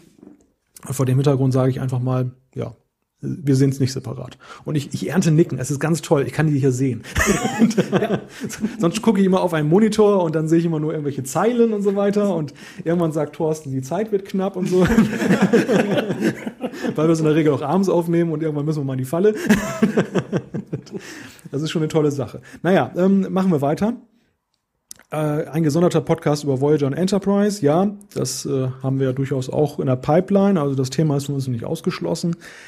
Ich habe durch eure vorangegangenen Podcasts ihr hören können, dass ihr bei Star Trek in Buchform bisher nicht eingegangen seid. Äh, das stimmt. Ihr habt ja alle drei gesagt, dass es keiner gelesen hat und daher auch nichts darüber sagen könntet. Finde ich schade, da hier, wie ich finde, enormes Potenzial vorhanden ist, um darüber einen, wenn nicht mehrere Podcasts zu machen. Die aktuellen Bücher erfreuen sich größer Beliebtheit unter den Fans, da die meisten nach Nemesis spielen. Deep Space Nine bekam dadurch sogar eine achte Staffel. Ist es nicht möglich, dass ihr dazu mal einen Autor vom Cross Cult oder Cross Cult Verlag einladet und einfach mal darüber plaudert, was sich so tut bei dem Buch rein. Ich freue mich schon auf den nächsten Cast. Schöne Grüße aus Bayern, der Bastian. Ja, Bastian, das ist einleuchtend. Ähm, man muss ja auch dazu sagen, bei allem, was so bei Star Trek läuft oder nicht läuft, ist es ja tatsächlich so, wenn ich mal in die Buchhandlung gehe, also Star Trek ist da immer noch sehr präsent. Ähm, da erscheint ja immer noch eine ganze Menge rauszukommen und es gibt ja auch dann einige Leute, die das ja, was heißt einige Leute, also es gibt viele, die es halt mögen und die, die sich da auch sehr intensiv mit beschäftigen. Einer, der sich sehr intensiv beschäftigt damit, ist der André Schwabe, der schreibt ja auch die Buchrezension im deutschen Star Trek Index. Auch das ist ja ein Indiz, dass sich da noch was tut. Das ist eine der wenigen lebendigen Rubriken noch auf der Seite. An dieser Stelle übrigens großes Sorry an André. Ich weiß gar nicht, ob er uns zuhört, denn er hat mir vor ungefähr drei Wochen ein paar neue Rezensionen geschickt, die ich immer noch nicht eingebaut habe. Also, wenn er das in einem Jahr hört, dann wird ihm das wahrscheinlich viel bringen. aber Spaß beiseite. André hatten wir auch schon mal versucht einzuladen, aber der hat leider sehr viel zu tun und äh, konnte bislang noch keinen gemeinsamen Termin finden. Aber damit möchte ich auch eigentlich nur sagen, wir haben das Thema durchaus auf der Pfanne. Aber wie gesagt, Bastian, du hast es ja schon festgestellt, die Unkenntnis ist hier weit verbreitet. Mhm. Und äh, ja, wobei ich sagen muss, ich bin jetzt auch nicht so ein Literaturfreak. Das geht aber nicht nur mir nicht so, bei- also Liter was heißt denn jetzt, jetzt bin ich Analphabet hier. ich, ich bin kein Literaturfreak, was Serien und Filme angeht. Also, und das hat mit Star Trek im Speziellen jetzt nichts zu tun. Aber ähm, ich weiß nicht, also mir persönlich behagt es nicht so, wenn ich dann äh, dem, das so vor Augen habe, das schon auf der auf der in der Glotze gesehen habe oder auf der Leinwand und lese dann das dann weiter. Ich habe auch schon mal ein paar Bücher zu diversen Serien gelesen und dachte, oh Gott, oh Gott, ist das jetzt an den Haaren herbeigezogen. Deshalb, also ich werde jetzt glaube ich nicht so der der Buchfreund, aber gleichwohl können wir uns ja mal einen Experten einladen. Jo. Oder wir schenken Thorsten ein Buch zu Weihnachten. Ja, dann kann ich auch was lesen. Nein, Spaß beiseite. Obwohl ich mich natürlich über Geschenke immer sehr freue. Äh, Ich sehe, ich habe da so ein bisschen Sorge, wenn wir nur äh, nicht gerade einen Buchexperten wie den André einladen, haben wir nicht so viel zu sagen. Wir gehen ja so jetzt schon mit mehr als weniger Halbwissen hier in die Sendung rein. Und wenn wir alle gar nichts zu sagen haben, weil wir alle keine Bücher lesen, ist das halt ein bisschen blöd für die Sendung. Das ist nämlich sehr schnell vorbei. Deswegen halt einfach auch den praktischen Grund. Nichtsdestotrotz schließe ich mich da Malte an. Wir haben da ein bisschen was in Planung und schauen mal, was da noch kommt. Ja, und äh, die Idee, einen Autoren einzuladen, also die Autoren sind meines Wissens alle äh, Briten oder Amerikaner. Das wird halt erstmal auf Englisch geschrieben und dann später ins Deutsche übersetzt. Äh, insofern äh, Übersetzer einzuladen wäre sicherlich mal interessant. Wir hatten ja auch schon Synchronsprecher zu Gast. ähm, aber ist vielleicht nicht so fürchterlich interessant, wenn es halt darum geht, irgendwas zu erfahren über, wie schreibt ihr die Bücher, wie ist das geregelt, woher kommen die Ideen. Hm, Malte findet die Idee, glaube ich, gar nicht so doof. Kann auch durchaus interessant sein. Also wir behalten das, das Thema einfach mal im Hinterkopf. Ja, äh, ich, soweit ich da einen Überblick habe, ist das auch eine überschaubare Zahl. Also mir schweben da jetzt so drei, vier, fünf Namen im Kopf rum, die ich da als Übersetzer immer mal wieder lese. Ähm, ja, kann man ja mal drüber nachdenken. Eine Zuschrift hat uns noch kurzfristig von einem Hörer mit dem Kürzel YPS erreicht. Er schreibt, super Podcast, tolles Moderatoren-Trio, nur schade, dass der überaus sympathische Jan nicht mehr seine Fragen stellen konnte. Könnt ihr Malte nicht mal etwas mehr zurückweisen? Thorsten, was sagst du dazu? Ja, ihr müsst euch vorstellen, wie die Sendung eigentlich sonst abläuft. Der Malte, der hat so ein Gerät und immer, wenn wir zu viel sagen, drückt er auf so einen Knopf, da kriegt einer von uns so einen Stromschlag, ja. Deswegen habe ich nicht umsonst mal gesagt, das ist das, äh, ist der Imperator für Star Wars, ist das eigentlich, was hier der, der Einpeitscher für den Trackcast ist. Nee, jetzt mal Spaß beiseite. Wir wollen ja auch äh, versuchen, hier so ein bisschen im Zeitfenster zu bleiben und äh, ja, ist ja nur irgendwann gut. Also äh, ja, wir können natürlich elendig weiter diskutieren. Ähm, Machen wir natürlich auch, indem wir auf euer Feedback eingehen. Schreibt uns ruhig, diskutiert ruhig bei äh, Facebook weiter oder bei äh, trackcast.de unten in den Kommentaren. Deswegen aber irgendwann ist ja auch mal gut. So wie der Doppelpass vorbei ist, äh, haben wir auch unsere Sendezeit. Jan nickt zustimmt. Ja, ja. Ja, diesen kleinen Gag konnte ich mir jetzt nicht ersparen. Gibt es von eurer Seite zu diesem besonderen, denkwürdigen Trackcast äh, in der Dämmerung, wie ich feststelle, noch etwas hinzuzufügen? Best of Both Worlds haben wir, glaube ich, mal wieder äh, komplett durch. Alles, was dazu wichtig wäre. Feedback ist durch. News auch. Ich glaube, das war's, oder? Keine weiteren Fragen, euer Ehren. Genau. Wunderbar, dann war das der 15. Trackcast live on tape aus Hannover. Wenn ihr uns schreiben möchtet, schickt uns eine E-Mail an post.trackcast.de, klickt auf den Gefällt mir Button bei Facebook, folgt uns auf Twitter, schickt uns eine Brieftaube, trommelt, macht was ihr wollt. Alle Infos zur Sendung gibt es auch auf www.trackcast.de. Wir freuen uns, wenn ihr auch nächstes Mal wieder einschaltet. Jetzt gehen wir aber erstmal ein Bierchen trinken. Und äh, nur das Portemonnaie ist die Grenze. Nein, das wollte ich jetzt eigentlich nicht sagen. In diesem Sinne, bis dann, macht es gut. Tschüss. Bis denn.